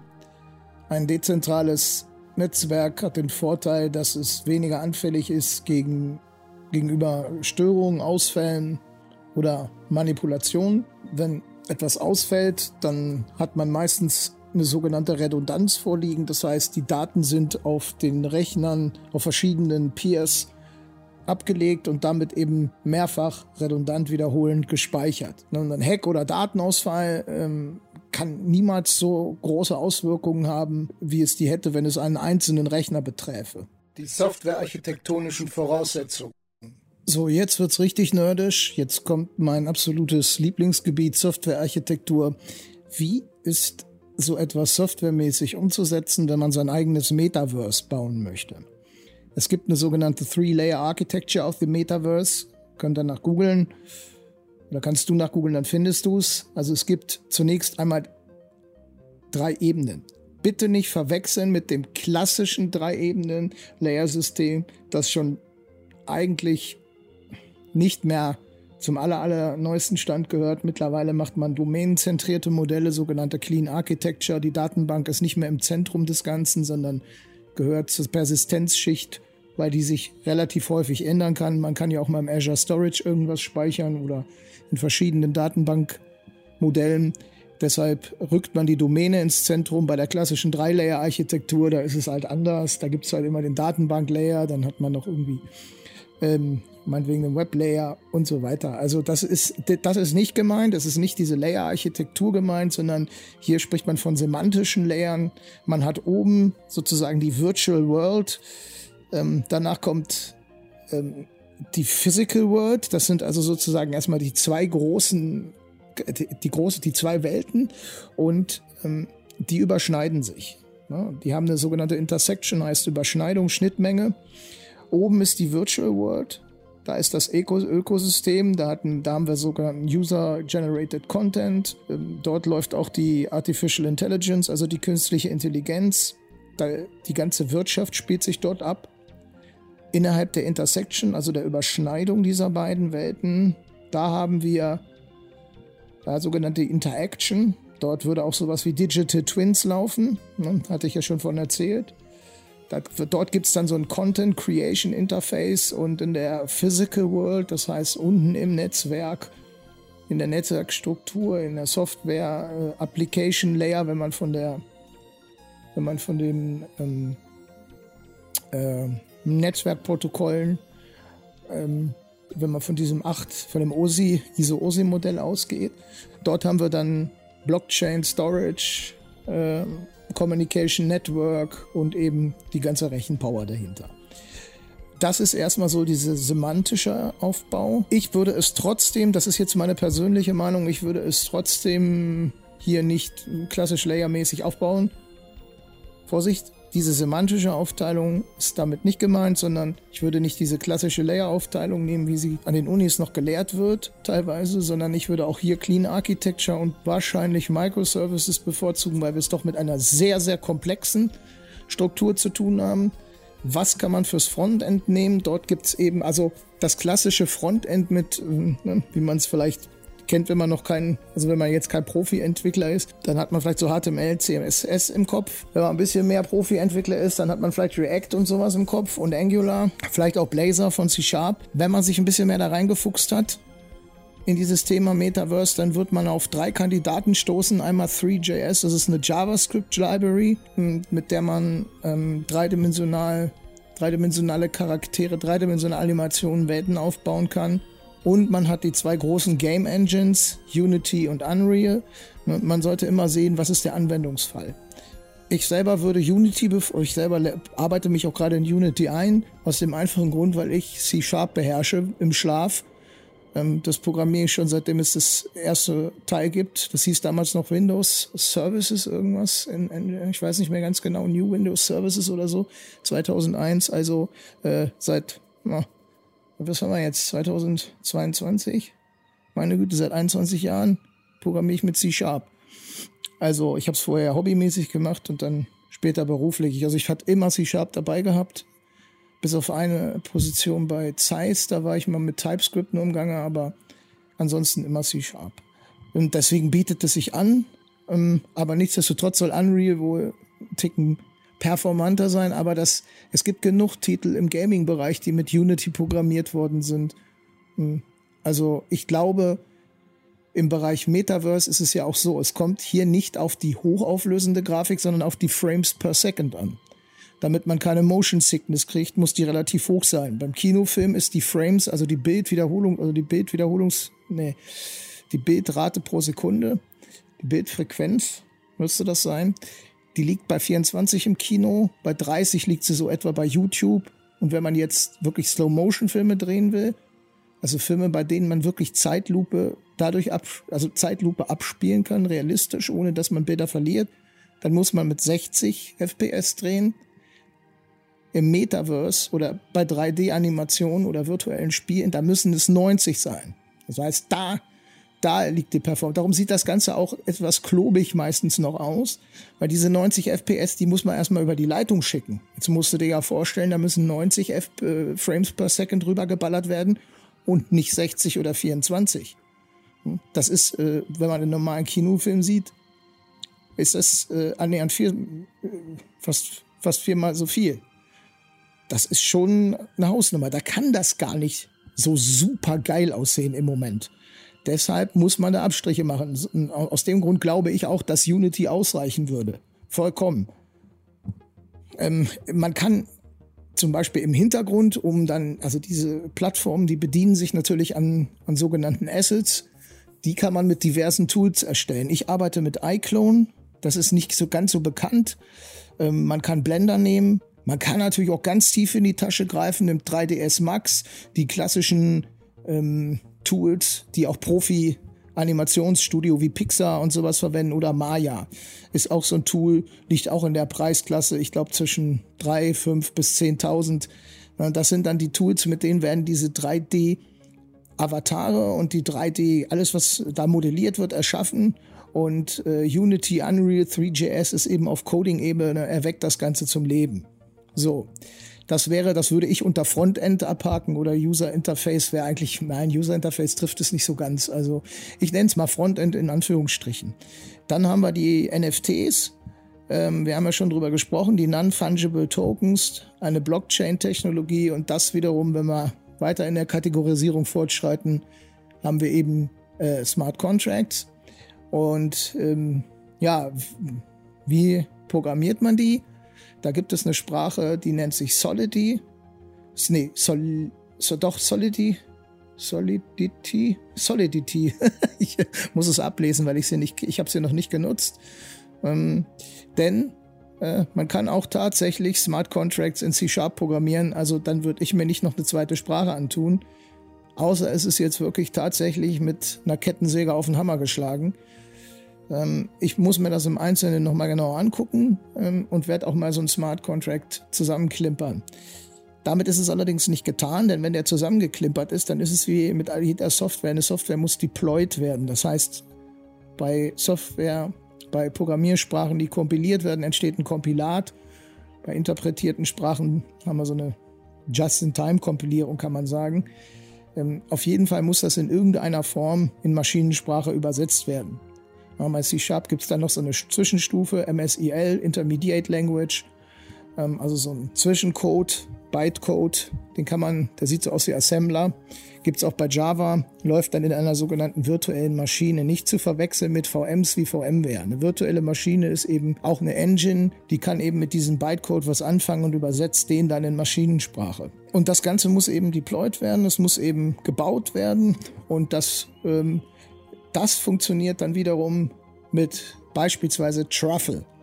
Truffle ist ein Tool, das kann man bei Visual Studio Code ähm, sich installieren und damit kann man dann das Ganze bauen. Und ja, so in etwa sieht ganz grob der Tech-Stack aus. Meine Erfahrungen mit der Oculus Quest 2.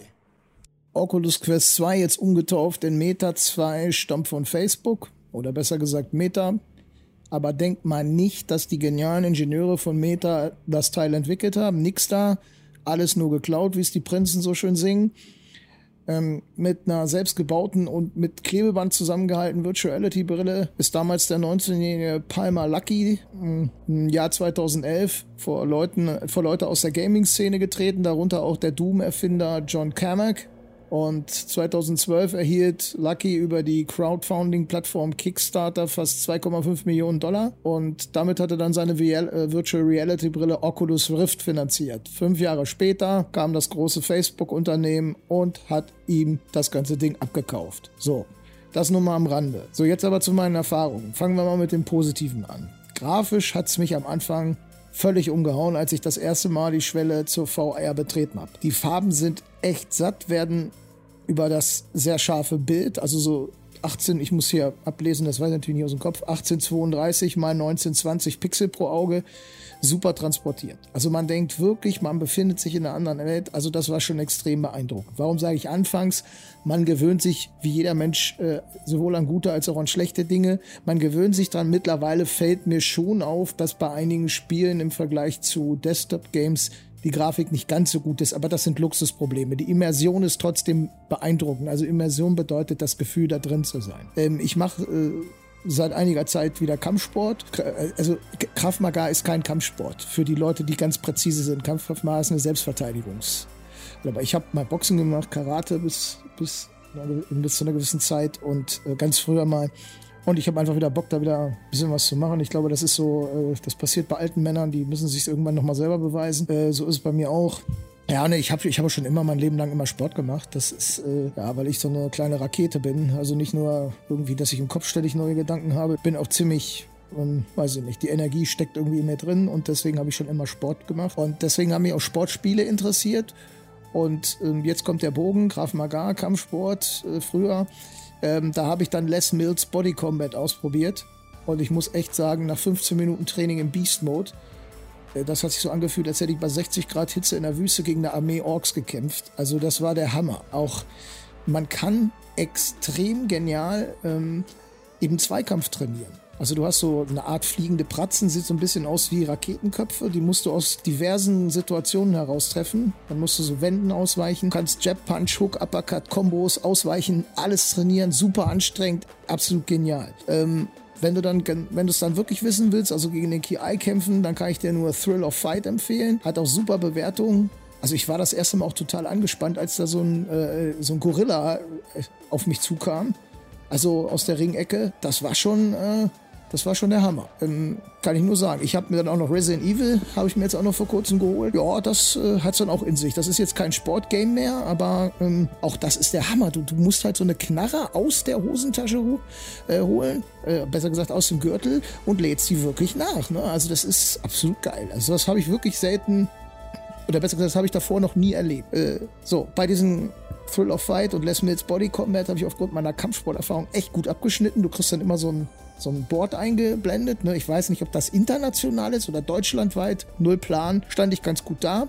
Völlig versagt habe ich dagegen bei Until You Fall. Das ist so ein Schwertschwinger-Game. Ähm, das macht auch super Bock. Also mir geht es auch nicht darum, oben in dieser Liste zu, in dieser Liste zu sein. Ähm, und äh, aber ich war da irgendwie zu doof für. Und dann gibt es noch ein sehr geiles Bogenschießspiel. Das heißt In Death Unchained. Und auch super immersiv. Aber ich hab da anscheinend immer auf die falsche Knöpfe bei den Handcontrollern gedrückt und wurde da regelmäßig, habe ich daneben geschossen. Man darf da nicht so eine gewisse Anzahl von Zombies und irgendwie bösen Rittern durchkommen lassen. Die muss man alle da so abknallen. Ähm, ja. Es ist im Übrigen, selbst Resident Evil hat natürlich Schockeffekte, aber es ist nicht so, dass da das Blut in Massen spritzt. Das haben sie wirklich gut gemacht, weil ich halte das für überflüssig in den meisten Spielen. Also außer da steht einer total drauf, aber naja, dann sollte er mal lieber zu einem Psychotherapeuten gehen und keine Spiele spielen, wenn er unbedingt, unbedingt so viel Blut haben will oder sich äh, irgendwie nach Transsilvanien versetzen lassen. Äh, das haben die echt äh, ein, eingespart. Auch beeindruckt hat mich Google Earth. Also das war schon der Hammer. Wir haben halt ein Hotel so im Auge gehabt wegen Urlaub. Ja, und da konnten meine Tochter und ich da mal eben hinfliegen. Ne? Genial, du kannst dann auch so in den Pyramiden rumwandern und so. Die Steuerung ist zwar beschissen, muss ich echt sagen. Aber wenn man sich, wenn man dahinter gekommen ist, ähm, wie sie funktioniert, dann kann man damit leben. Trotzdem ist sie, ist sie nicht so prickelnd, aber dafür ist das Game eben auch, oder die Anwendung kostenlos. Und man kann eben tatsächlich, ja, dank Google, Googles Wägelchen, die vor Jahren mal für Aufsehen erregt haben und durch die Straßen gelaufen sind, ist da echt alles abfotografiert. Ne? Man kann da wirklich durch die Straßen an der Strandpromenade langlaufen und denkt, man ist dabei. Dann habe ich noch zwei Meditations-Apps getestet äh, und eine Tai Chi-App äh, die Tai Chi App.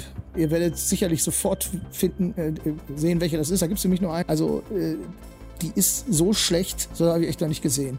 Also da kann ich mir auch bei der Bratpfanne auf den Schädel hauen und warten, ähm, keine Ahnung, dass ich von den Schwingungen irgendwie äh, eine Karma-Steigerung erfahre. Also so eine Kacke habe ich noch nicht erlebt. Gute Überleitung zu den negativen Punkten. Ähm, ja, die Brille ist sehr klobig und ich musste mir da so einen Headstrap dazu kaufen, damit die besser sitzt. Und dann haben wir noch diesen beschissenen Facebook-Zwang. Hier muss man etwas Hintergrundwissen haben, um die Ursache dafür zu verstehen. Die Brille ist technisch extrem gut. Auch wenn sie mir ein bisschen vorkommt wie das Handy, das ich damals in so einem uralten Tatort bei Manfred Krug gesehen habe. Der zog da so ein Bügelbrett mit einer Antenne aus seiner Kommissartasche. Und ich dachte im ersten Moment, er hätte seine Knarre vergessen und wollte damit äh, den potenziellen Täter eins überbraten, aber das wäre wohl eher Schimanski-Style gewesen. Nein, das war das Handy. Der Tatort spielte irgendwie Ende der 80er Jahre. Irgendwas um die Zeit des Mauerfalls rum, 1989 oder so. Mein alter Scholli, war das ein Apparillo, ey. Verglichen mit den Handys von heute, okay. Das war bestimmt auch ein Allrounder, ne? Konntest drauf bügeln, surfen, snowboarden und wahrscheinlich auch noch äh, dem Täter eins überbraten. Aber zurück zum Facebook-Zwang. Warum macht Facebook sowas? Erstmal muss man sagen, das hat in äh, Deutschland übelste Folgen. Ja, das hat Facebook also in Kauf genommen. Deutschland ist ja jetzt nicht gerade ein armes Land und äh, ich glaube, Deutschland ist ein guter Markt. Ja, aber Facebook hat eben einen Verstoß gegen Paragraph 19 begangen. Also gegen Paragraph 19 GWB, nicht GWG, sorry, gegen äh, GW, Paragraph 19 GWB verstoßen und das ist ein Ausnutzen der marktbeherrschenden Stellung. Also das ist das Gesetz gegen Wettbewerbsbeschränkungen und durch dieses Ausnutzen der marktbeherrschenden Stellung schränkt eben Facebook den Wettbewerb der Unternehmen untereinander ein, denn den gibt es dann nicht mehr. Dann gibt es nämlich nur noch Facebook und seine Oculus. Zumindest bis die anderen langsamer nachgezogen haben. Also das wäre sozusagen eine quasi Monopolstellung. In Deutschland ähm, darf Facebook die Brille des Facebook die Brille deshalb nicht verkaufen, aber keine Angst es ist nicht wie mit Drogen, du dürftest sie schon kaufen. Also, ist, also wenn du jetzt zum Beispiel das BTMG anguckst, ähm, das, da wäre es jetzt problematisch, wenn jemand wegen eines BTMGs äh, ein großer Händler verurteilt wäre. Ich nehme das nur mal als Beispiel. Ähm, da wäre dann auch der Käufer unter Umständen, wenn es jetzt keine geringfügige Menge ist, äh, am Arsch, sage ich mal. Das ist nicht so beim GWB, denn das hat ausschließlich die anderen Unternehmen im Blick nämlich die, die durch dieses wettbewerbswidrige Verhalten benachteiligt worden sind. Also du müsstest die Oculus Quest 2 wie ich über einen Einzel, über einen Händler in einem anderen Land beziehen, wie beispielsweise Frankreich. Ja, die Brille ist zwar klobig, aber man sollte der Fairness halber dazu sagen, dass alle Dinger so aussehen wie Manfred Krugs damaliges Tatort-Kommissar-Handy, nur eben in Brillenform. Zurzeit. Es gibt noch ein paar, äh, also die die HoloLens ist erheblich äh, besser gestylt. Dazu muss man auch sagen, die kostet 5000 Euro. Und äh, unter den Blinden ist sozusagen die Oculus Quest 2 die einäugige. Das Teil müsste meiner Meinung nach eigentlich das Dreifache kosten, aber Zuckerberg wollte mit der Kostenführerschaft angreifen.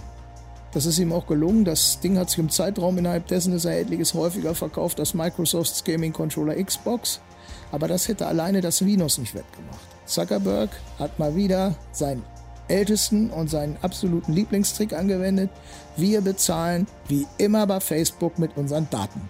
Das ist der wahre Preis. Jetzt musst du mal überlegen, die kostet ein Drittel von dem, was sie wert ist. Also nimmt also wirklich zwei Drittel Verlust in Kauf. Tja, da kannst du mal sehen, wie wertvoll unsere Daten sind. Also, alles wird getrackt, alles wird erfasst und ja, was meinst du, wie viel mehr es noch wert ist, wenn du am Ende durch ein noch zu schaffendes Metaverse alles, aber wirklich alles über einen Menschen weißt?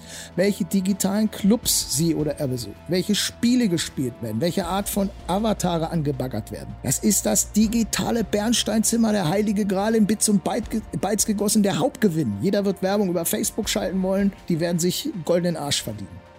Ich werde das Teil deshalb auch irgendwann ersetzen durch die VR-Brille von, ich schätze mal, Apple Vielleicht auch Steam, Valve oder wie die heißen. Apple soll nächstes Jahr rauskommen. Man muss wissen, Apple ist in erster Linie ein Hardware-Hersteller, der für hohe Preise, aber nicht für Datensammelwut bekannt ist. Im Gegenteil. Also ich habe ja Windows-Rechner an Mac Android-Handy und iOS-Handy und man kann da direkt vergleichen, wer was an Daten rausschickt. Ich habe das mal gemacht mit Wireshark, das ist so ein Whitehead-Hacker-Tool, kann man mal sagen. Die Admins kennen es, also Netzwerkadministratoren. Man kann da eben sehen, welche Datenströme kommen raus und kann also diverse Muster erkennen, wenn es um Angriffe geht von bösen Hackern, weißt du ja, ne, Kapuze ins Gesicht gezogen und so weiter, Pizzaschachteln. Und was dann bei Apple an Daten rausgeht, das ist im Vergleich zu Google äh, und Co. ist das echt wenig. Dafür haben die eben sauteure Hardware und man kann sich zu Recht die Frage stellen, bezahlt man da den Apfel oder bezahlt man da wirklich äh, die super Qualität?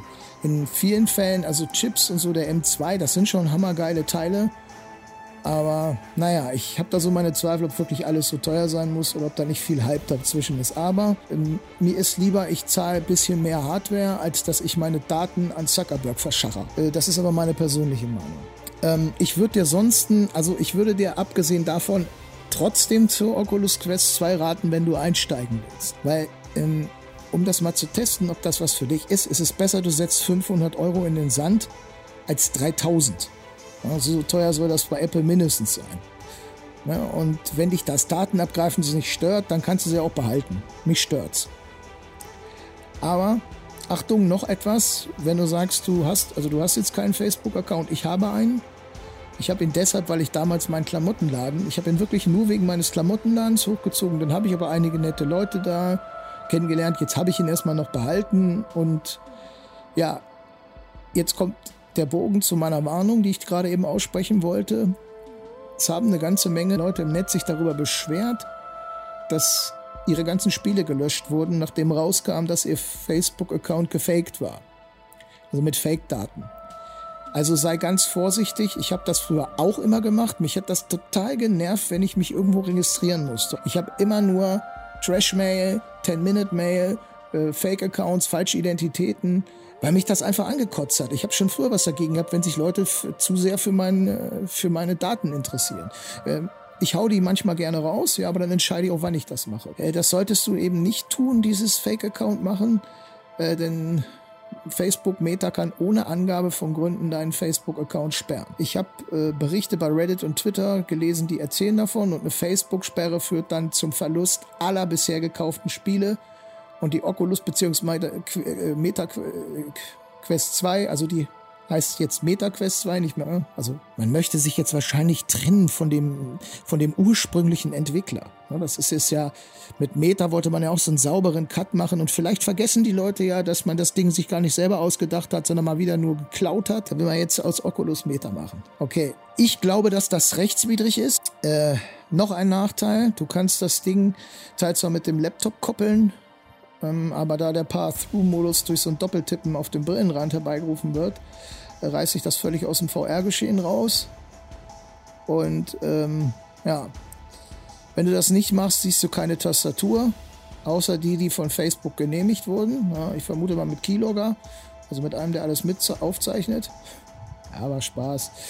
Ähm, es geht äh, die Verbindung mit einem Kabel, aber das ist auch total strange. Da hast du ganz andere, also die App-Auswahl ist die gleiche, aber nehmen wir mal an, du hast eine App ohne Kabel gekauft und schließt dann das Kabel, ist die App weg. Ganz toll. Ne? also äh, man merkt schon, dass da, sage ich mal, was so alles außerhalb von Hardware angeht, merkt man doch, dass es da ein bisschen komisch zugeht. Ähm, was mir auch aufgefallen ist, äh, in der Arbeitswelt äh, für Arbeitssachen ist es völlig unbrauchbar. Ähm, also wenn du damit jetzt irgendwas workmäßig machen willst, außer du willst dich mit deinen Kollegen treffen, das ist natürlich cool, da kannst du dich an den coolsten Orten der Welt treffen. Aber äh, tja, das wird kein Unternehmen machen, zumindest keins, bei denen irgendwo Juristen sitzen, denn äh, dieses Facebook-Datensammeln verstößt gegen alle DSGVO-Artikel nicht, nicht gegen alle, aber gefühlt gegen alle. Äh, und gegen wer weiß noch was. Also würde ein Arbeitnehmer, der schlau ist, Arbeitgeber, der schlau ist äh, oder der juristisch beraten ist, der würde niemals zulassen, dass eine Oculus Quest 2 verwendet wird. Ne? Ähm, dann gibt es noch einen Nachteil für Brillenträger, gibt es so einen Abstandhalter. Ähm, ich habe zum Glück, sind meine Augen noch in Ordnung. Ja, Gehirn und so, der Rest, äh, eine Macke habe ich ja, eine Vollklatsche schon seit Geburt, aber die Augen, die gehen noch. Ja, ich habe nur gesehen, dass bei YouTube einige darüber gemeckert haben. Also es gibt ja diese Auspacker, die so Sachen bei YouTube auspacken und dann testen. Und da waren auch einige Brillenträger dabei, also die fanden das nicht so prickelnd. Sollte man die Brille nur im Raum tragen, weil nur eine ganz, weil auch schon eine geringe Sonnenbestrahlung ausreicht, dass diese Linsen aufgrund äh, des linsenimmanenten Lichtfokussierungseffekts äh, dafür sorgen können, dass, dass die empfindliche Elektrik hinter der Linse beschädigt wird. Kennst du bestimmt, ne? Hältst du eine äh, Linse unter die Sonne, dann hast du diesen Brenneffekt.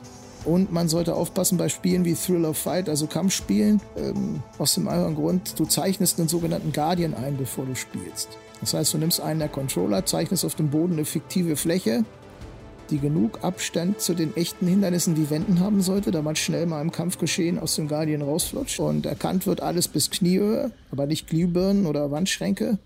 Und mein Kollege warnte mich noch, spiel kein Boxen in Räumen mit Abschrägung. Er habe ein Loch in die Wand gekloppt. Ja, ich bin also mich beratungsresistent, habe die Warnung ignoriert und bombs, schön meine Glühbirne zerkloppt. Ja, ziemlich ärgerlich. Der Guardian sieht nämlich nicht nach oben. Das äh, erfassen die Sensoren anscheinend nicht. Aber eins muss man sagen, den Uppercut, den ich da gerade geschlagen hatte, der war lehrbuchmäßig. Mein persönliches Fazit und mein Ausblick auf die Zukunft. Das Internet wurde vornehmlich von Wissenschaftlern aus der Taufe gehoben, zugegeben. Es gab auch schon zur Entstehungszeit Menschen, die wie in diesen Klischeefilmen nur die militärische Nutzung im Blick hatten. Aber im Wesentlichen war das ein Kind der Wissenschaft. Jetzt zitiere ich nochmal Drepke Ruberg Detlef ähm, äh, Schmuck wörtlich, weil ich finde, dieser Satz trifft es sehr, sehr gut. Den wollte ich jetzt nicht einfach nur mittelbar wiedergeben, sondern direkt. Die großen Technologieunternehmen wollen das Metaverse nicht nur führen, sie wollen es besitzen und definieren. Sie sind von der Angst getrieben, die nächste große digitale Revolution zu versäumen und gleichzeitig von der Gier, ihre heutigen Milliardenkonzerne künftig in billionenschwere Firmenkonglomerate zu verwandeln. Daher werden die Digitalkonzerne, vor allem die US-amerikanischen, entscheidend die Leitlinien, die Standards und die Geschäftsmodelle des Metaverse prägen. Damit stimme ich vollkommen überein. Es handelt sich bei den Jungs, die das Buch geschrieben haben, nicht um linksgerichtete sozialistische Kommunisten, die gegen jeden Digitalkonzern wettern, sondern um Kollegen von mir, also nicht direkte Kollegen, sondern Branchenkollegen, die Informatiker sind oder Mathematiker. Und ähm, ja, denen spreche ich eine gewisse Kompetenz an zu, zumal das Buch auch sehr gut ist, ähm, das Ganze zu beurteilen. Ich bin allerdings nicht mit einer anderen These von Ihnen einverstanden. Die behaupten nämlich, das Metaverse wird starten mit niedrigem Lohnniveau und viel Brainpower wie etwa Indien und vielen weiteren Ländern Entwicklungschancen geben, die sich heute nur erahnen lassen. Das sehe ich ganz anders. Ähm, äh, für mich zeichnet sich momentan eine Spaltung ab und das nicht nur zwischen den Industriestaaten und Entwicklungsländern, sondern auch innerhalb Deutschlands. Man, man nimm mal die viel zitierte äh, Kassiererin an der Aldi-Kasse. Die kann und will sich den VR-Krempel nicht leisten. Die interessiert sich vielleicht überhaupt nicht dafür. Nimm den Streifenpolizisten der hat ebenfalls wenig Berührungspunkte. Der Lkw-Fahrer. Es gibt so viele Berufe, die noch immer zu 100% außerhalb des VR stattfinden. Das ist auch gut so. Und die werden es auch immer bleiben. Einer meiner besten Freunde ist Koch. Ja, der wird immer in echten Küchen kochen. Gott sei Dank, denn das kann er verdammt gut. Außerdem braucht man, und das meine ich jetzt wirklich nicht despektierlich, auch eine gewisse IT-Grundbildung, um sich im MV zurecht, also im Metaverse zurechtzufinden die ist selbst in Deutschland nicht gegeben, die ist bei Behörden nicht gegeben. Wir sind in dem Punkt, wie bereits erwähnt, ein völliges Entwicklungsland. Ja. Die erste Kontaktlinse ist jetzt fertiggestellt worden. Ich glaube nicht in Deutschland. Wenn traue ich es höchstens Zeiss zu, die AR-fähig ist. Vorsicht, AR, nicht MV. Ich sage dazu gleich nochmal was. Jetzt dient diese Inter Information oder Untermauerung einer anderen These. Diejenigen, die sich gegebenenfalls so eine Kontaktlinse oder in ferner Zukunft ein Augenimplantat leisten können, sind den anderen beim Lernen überlegen und demnach auch vermutlich später im Berufsleben. So weit dürfen wir es nicht kommen lassen. Niemals. Ich stamme aus ärmsten Verhältnissen. Ich habe das schon mal in einer der vorherigen Folgen erzählt. Meine Oma, bei der ich groß wurde, hat Sozialhilfe bezogen. Und ein Großteil davon im Übrigen versoffen. Ich konnte zwar schon immer gut lernen, aber wenn die ganzen reichen Schnöselgören sich damals hätten pimpen lassen, ja, dann hätte ich die wahrscheinlich verdroschen und wäre jetzt vermutlich krimineller. Ja, kein Scheiß. Was machst du denn, wenn du, wenn du dir ewig den Arsch aufreißt und die anderen sich mit ihrer Kohle davon dopen? Na, da werde ich wütend. Verdammt wütend. Man kann ja über die kriminellen Jugendlichen schimpfen, aber frag dich gelegentlich mal, warum die so sind. Ob es Türken, Kurden, Deutsche, Albaner, Rumänen, scheiß der Hund drauf, wer auch immer ist. Diese Menschen, nicht alle, aber die meisten fühlen sich abgehängt und das erzeugt eine Wahnsinnswut. Das ist zwar nicht immer so, Manche müssen vielleicht mitmachen, weil es der Clan oder die Familie vorgibt. Aber die Jungs, die ich kenne, haben sich oft abgehängt gefühlt. Und das ist ein verdammt mieses Gefühl. Und dann sehe ich die größte Gefahr des Metaverse neben der Ausbreitung des Cyber-Groomings, dazu aber später noch mehr. Und äh, bis wir soweit sind, dass die MV, äh, dass das MV Realität wird, brauchen wir im Übrigen Quantencomputer, davon bin ich überzeugt. Ähm, was ist äh, Quantencomputing? Ähm, ja, was ist überhaupt Quantenphysik? Äh, das kann ich natürlich nicht in einem Satz erklären. Ähm, das ist ein sehr, sehr komplexes Thema. Im Kern geht es darum, dass äh, es keine Gewissheiten wie in der Newtonschen Physik mehr gibt, sondern nur noch Wahrscheinlichkeiten. Quantencomputer arbeiten mit Quantenbits oder Qubits. Diese können ähm, im Unterschied zu herkömmlichen äh, Computerbits nicht nur die Zustände 0 und 1 annehmen, sondern viele unterschiedliche Werte. Ja, also es gibt die technische Informatik, da hat man meistens so ein, zwei Vorlesungen und dort wird dann einem erklärt, okay, was gibt es hier, ähm, also da, da kann man aus einfachen Schaltungen, ähm, ich glaube sogar man kann aus der XOR-Schaltung alle anderen bauen, also alle anderen logischen Konnektoren, AND, OR und so weiter. Das ist, ähm, Elektrotechniker werden das jetzt, äh, kennen das viel besser als ich, ähm, aber die können eben nur zwei Zustände speichern. Und äh, es gibt eben nur an und aus, 0 und 1, deswegen ist es ja auch Binärsystem. Und äh, bei den Qubits sieht das eben anders aus. So, die werden benötigt, dann brauchen wir bessere Zugangsgeräte, die für jeden erschwinglich sind. Drei Ausrufezeichen. Auch ein Gefühl, das hundertfache an Woman und Manpower. Softwareentwicklerin, Netzwerkspezialisten, Security-Experten, 3D-Grafikerin, digitale Strategen, Blockchain-Expertin, aber auch Berufe fernab der IT. Psychologin, BWLer, Ethikerin, Augenärzte, Juristin. Keiner kennt die Langzeitfolgen von VR. Was macht's denn mit den Augen? Was mit der Psyche? Ich kann mir vorstellen, dass es ein extrem hohes Suchtpotenzial hat. Wie verhindern wir kartellrechtlich bedenkliche Machtausnutzung? Wie verteilen wir das erwirtschaftete Einkommen gerecht?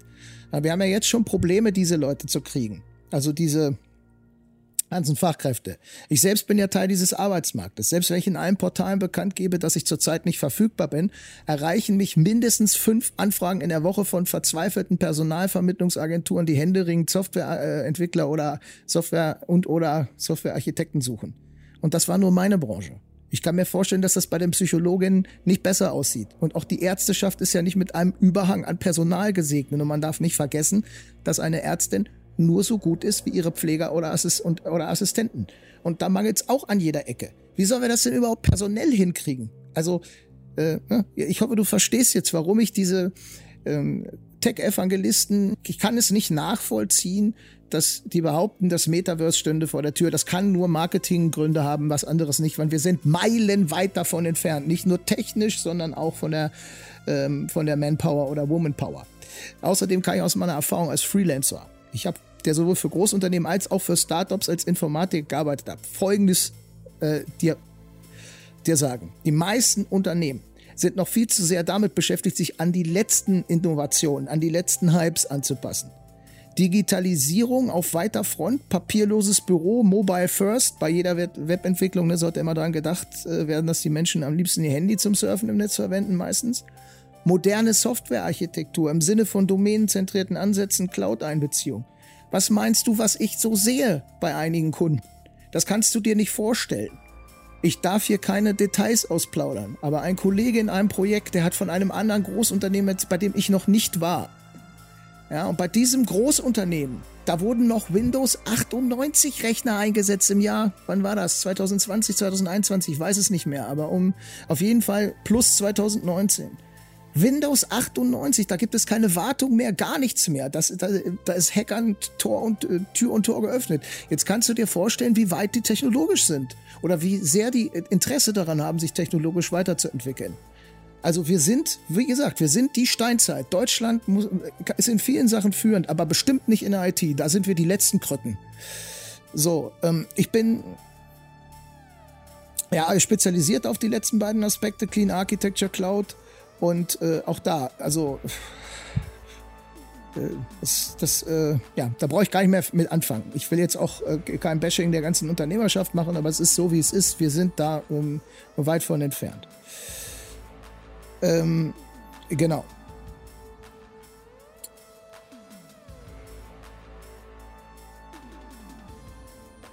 Und ach so, eins wollte ich noch dazu sagen es muss man, man muss auch nicht jeder äh, Sau hinterherlaufen, die durchs Dorf getrieben wird. Mein großes Vorbild in puncto Themen rund um Softwarearchitektur ist Stefan Tilkoff, ein genialer, fleischgewordener Think Tank. Super sympathisch noch dazu. Ich liebe seine Blog- und Podcast-Beiträge im Heise Software Architekten Podcast. Äh, von ihm stammt die Weisheit, dass man erst nach einigen Jahren Erfahrung in meiner Branche als solche erkenne, dass die langweiligen Technologien meist die besseren seien als die frisch gehypten.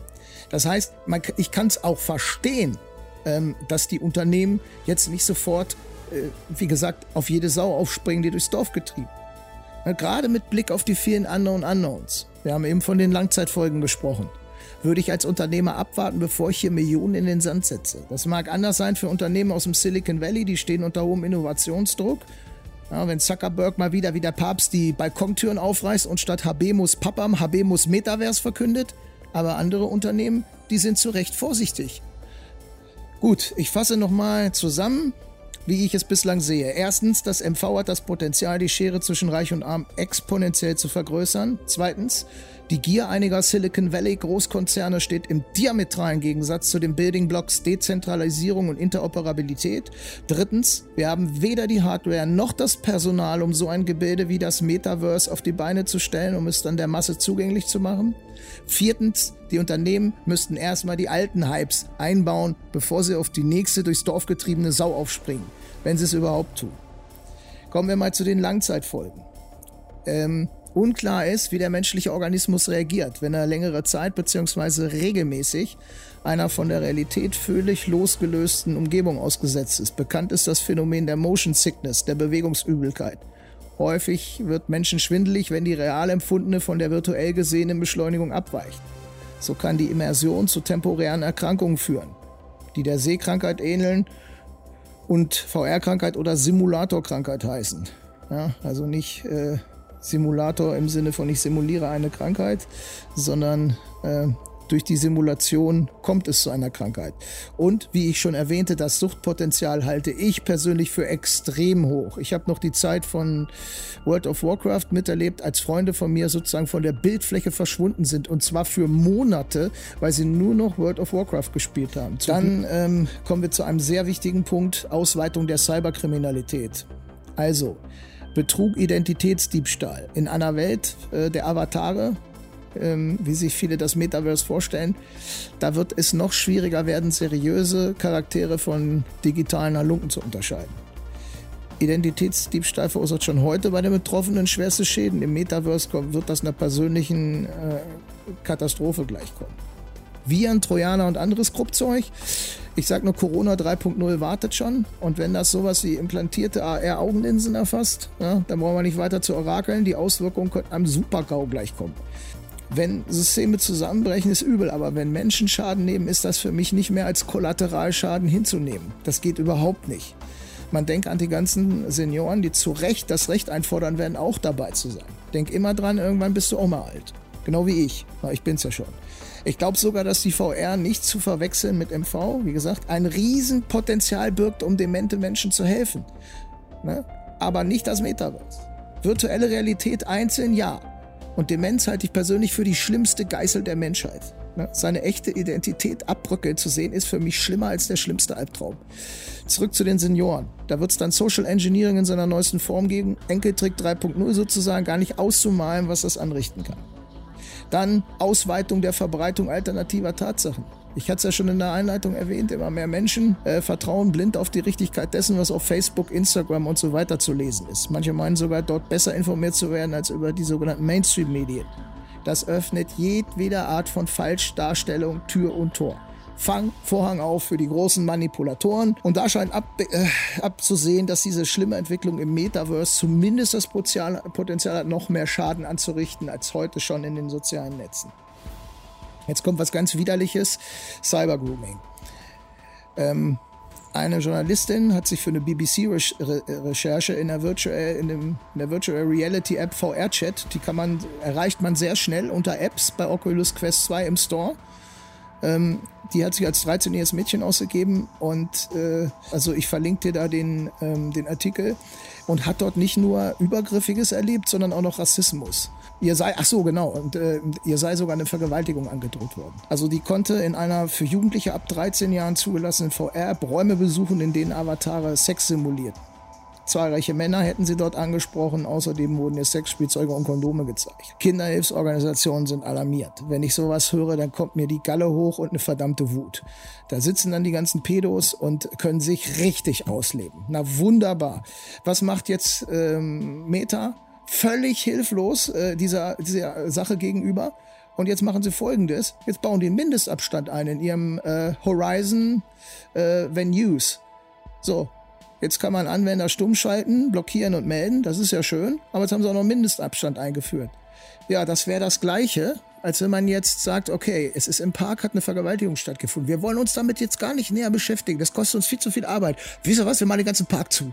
Ja? Oder wir erschießen einfach alle Männer. alle Männer. Ne? Dann haben wir, haben wir bestimmt einen dabei. Also diese Aktion ist sowas von, ähm, ja, überhaupt nicht, äh, äh die wird greifen, ja klar. Also wenn ich alle Männer erschieße in einer Umgebung, dann wird einer dabei gewesen sein. Das ist schon klar. Aber es geht ja auch darum, dass Leute vielleicht miteinander tanzen wollen, dass es auch Leute gibt, die sich gerne da im Metaverse umarmen. Das muss man ganz anders regeln. Da muss man sich mal hinsetzen und sich echte Gedanken machen und ein vernünftiges Konzept erarbeiten und nicht, ich mache einen Mindestabstand von einem Meter. Ja, wunderbar. Ja, also da siehst, da siehst du, wie hilflos die momentan dieser Situation gegenüber sind. Dabei hätte man das absehen können. Nein, kommt wieder völlig überraschend, ist wieder Wintereinbruch, den keiner vorausgesehen hat. Also das geht für mich auch gar nicht, sowas. Dann ähm, zitiere ich jetzt auch nochmal die drei Kollegen von vorhin.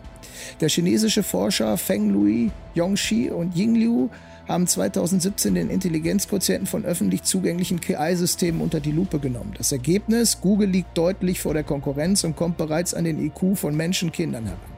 In Zahlen im Maximum erreichten die KI-Systeme einen Wert von rund 47, was einem sechsjährigen Kind in der ersten Klasse entspricht. Bei ähnlichen Tests aus dem Jahr 2014 wurde ein Maximalwert von 27 erreicht.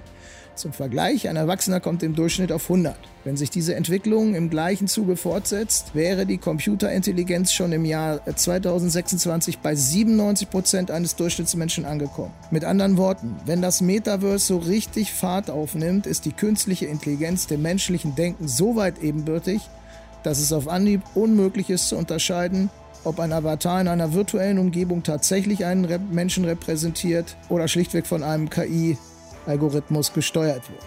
Ich werde, das steht auf meiner Liste, auf jeden Fall noch eine Folge zur künstlichen Intelligenz machen. Damit habe ich mich auch in letzter Zeit beschäftigt, also vermehrt beschäftigt. Ähm, und momentan sind wir davon noch weit entfernt.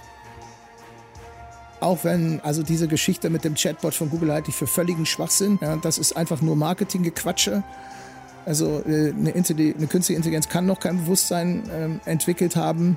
Es gibt sogenannte, also in der Mathematik äh, und auch in der Informatik gibt es die sogenannte Komplexitätstheorie und eine gewisse Komplexität, ähm, die kann man mit momentanen Mitteln nicht knacken, sage ich es mal so. Also es gibt Mathe und es gibt mathematisch unlösbare Probleme, bei denen ist bewiesen durch mathematische Beweisverfahren wie vollständige Induktion und so weiter, Widerspruchsbeweis, mit mathematischen Beweisverfahren bewiesen, dass es eben nicht geht, die zu lösen. Ja? Kreativität beispielsweise können wir auch nicht messen, die können wir im Intelligenztest auch nicht messen. Wir messen überwiegend die mathematische und sprachliche Intelligenz. Kreativität hingegen ist auch eine Form der Intelligenz.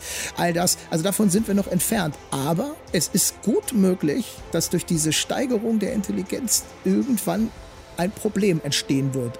Ja? Es muss nicht die Singularität sein, aber äh, kommen wir mal zum Endausblick.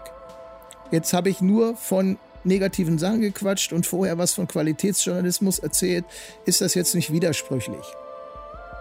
Das ist eine sehr gute Frage, die du mir da vielleicht gestellt hast. Die würde ich an deiner Stelle auch stellen. Auch auf die Gefahr hin, dass ich mich wiederhole. Metaverse ist nicht Extended Reality. Diese Techniken finde ich super und es gibt eine Menge Anwendungsfälle. Metaverse indes finde ich von der Idee her gar nicht schlecht, aber wie gesagt, von der Idee her, von der Theorie. Aber das ist wie mit dem idealen Markt, den gibt's auch nicht. Wir kaufen eben nicht aufgrund rationaler Entscheidungen, sondern meist aufgrund von Emotionen, von Stimmungen und Vertriebler werden mir da recht geben. Und das Metaverse setzt äh, den Gut, den Gutmenschen voraus aber ich habe ein anderes Menschenbild. Also, die Idee ist gut, aber die Umsetzung wird aus meiner Sicht zum einen noch lange auf sich warten äh, lassen und wenn ich ehrlich bin, hoffe ich bis zum St. Immerleinstag, denn die Nachteile bei der Umsetzung, die sind für mich zu gravierend. Wie gesagt, das ist alles nur meine Meinung, mal jeder darf das anders sehen. Ich halte das nicht für wünschenswert. Ich hatte bis vor dieser Recherche eine ganz andere Meinung. Mittlerweile sehe ich das äh, so, dass ich dieses Metaverse umgesetzt von Menschen nicht haben möchte, aber auch nicht umgesetzt von einer Singularität, by the way. Also, ne? also so einen Zustand wünsche ich mir nicht für meine Tochter in Zukunft. Tittengrapschen, Notgreile mit runtergelassener Hose sitzen sabbert vor dem Bildschirm und warten auf Beute. Wie geil ist das denn? Ja, da kommt mir nicht, nicht, ne? nicht nur die Kotze hoch, sondern auch die Wut und diverse Gewaltfantasien. Aber davon jetzt genug, genug Negatives. Wie schon erwähnt, glaube ich, dass in der Extended Reality viel Potenzial steckt. Und ich glaube, dass Microsoft und alle anderen, die daran arbeiten, die Arbeitswelt mit Hilfe von Extended Reality zu verbessern, auf dem richtigen Weg sind. Kollegen, die überwiegend von zu Hause arbeiten, könnten sich virtuell in die Konzernzentrale projizieren lassen. Ingenieure könnten zusammen modellieren und der Prototypenbau würde erheblich günstiger werden. Stichwort Digital Twins.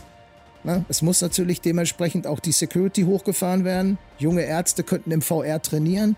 Die Chirurgin müsste vielleicht ihren ersten Eingriff nicht am lebenden Subjekt vornehmen. Denkbar wäre eine realistische Puppe angereichert um Elemente der Augmented Reality. Ich sehe auch riesige Chancen im Bereich Healthcare. Eine Möglichkeit könnte darin bestehen, Demenzkranke in die Zeit und Umgebung zu versetzen, in der sie positive Emotionen empfunden haben. Vielleicht hilft das ja, den Verlauf dieser Horrorkrankheit abzumildern. Ich könnte mir auch vorstellen, dass man Menschen, die an Depressionen erkrankt sind, in, vielleicht in Kombination mit Ketamin, das ist äh, nicht nur eine Partydroge, sondern das wird auch zur Therapierung schwerer Depressionen eingesetzt, wissen viele nicht, irgendwo hinversetzen kann, wo sie die Umgebung positiv triggert ja, wer zum Beispiel gerne wandern ging, bevor es ihn depressiv erwischt hat, äh, Burnout, den kann man meinetwegen in irgendwie eine Alpenumgebung, dann sitzt dann der Therapeut oben auf der Zugspitze, ne, keine Ahnung. Das Ganze in Kombination mit Gesprächstherapie, äh, kann ich mir als sehr wirksam vorstellen. Das gleiche geht auch fürs Lernen. Ja, positive Emotionen helfen unheimlich beim Lernen. Äh, das ist ein Bereich, in dem ich mich jetzt äh, tummeln werde mit Unity und Co. Dann haben wir Menschen, die zum Beispiel unter Angsterkrankungen leiden. Denen könnte man mit Konfrontationstherapie helfen und zwar nicht mit der brutalen Realität, sondern mit der virtuellen Realität. Langsam sensibilisieren, ja, stückweise. Na, wer beispielsweise Angst davor hat, vor Menschenmengen zu sprechen, der müsste dann vor einer virtuellen Menschenmenge eine Rede halten. Als Sportler sehe ich auch ein Riesenpotenzial im Bereich Sport. Nicht als Ersatz für Vereine und Fitnessstudios, sondern als Ergänzung. Ich mache ja Kraft Maga und mit den oben erwähnten Sportgames kann ich hervorragend Reflexe und Zweikampf trainieren. Ja, manchmal vielleicht doch als Ersatz, wenn jemand beispielsweise Scheu hat oder weil er oder sie zu viel auf den Rippen hat. Die Person könnte erstmal über VR-Sportsimulationen ein paar Funde runtertrainieren. Ich habe bei Spielen wie Unchained in Death diverse Male gelesen, dass die Spielenden abgenommen haben. Und da ich das Spiel selbst gespielt habe, halte ich diese Berichte für absolut realistisch. Du stehst die ganze Zeit, bist konzentriert und schießt Pfeile auf irgendwelche Zombies ab. Das macht nicht nur viel Spaß, ja, also wie gesagt, das ist ja auch nicht blutig oder so, sondern es ist wirklich, das hat eher so einen sportlichen Touch. Und ähm, ja, dabei nimmt man halt ab, das ist ganz klar. Und wenn mal wieder eine Ausgangssperre äh, kommen sollte, könnten Fitnessstudios und Sportvereine VR, VR-Kurse anbieten. Damit könnten sie ihre Kunden halten. Also, und ich glaube, dass der Nachfolger von Smartphones, das werden Smart Glasses sein. Es gibt da jetzt schon eine Kontaktlinse für AR-Fähigkeiten. Und auch hier sehe ich großes Potenzial für Treffen mit Kollegen, für das Zusammenarbeiten an komplexen Modellen und auch für Kreative werden sich neue Möglichkeiten öffnen. Ist erst die richtige Extended Reality Brille auf dem Markt verfügbar, lässt sich eine mindestens ebenso schnelle Entwicklung nicht mehr verhindern. So, das war's. Ich hoffe sehr, der große Aufwand für diese Folge hat sich für dich gelohnt und du hast viel Neues gelernt und hattest Spaß dabei. Ich würde mich riesig über eine positive Erwertung, Bewertung bei Apple Podcasts, Amazon oder Spotify freuen, denn gerade in der Anfangsphase, in der ich mich noch befinde, ist Feedback unheimlich wichtig, um zu wachsen. Ähm, ja, um, um zu sehen, ob ich mich auf dem richtigen Weg befinde. Wenn das jetzt kein Schwein interessiert, ähm, ja, dann kann ich das in der Form einfach nicht mehr leisten, weil es einfach wirklich ein Zeitfresser ist. Es macht mir Spaß, aber ja, man braucht dann eben auch psychologisch das Feedback, ey, das wollen wir hören, das hat uns Spaß gemacht. Also, wie gesagt, ich würde mich riesig freuen.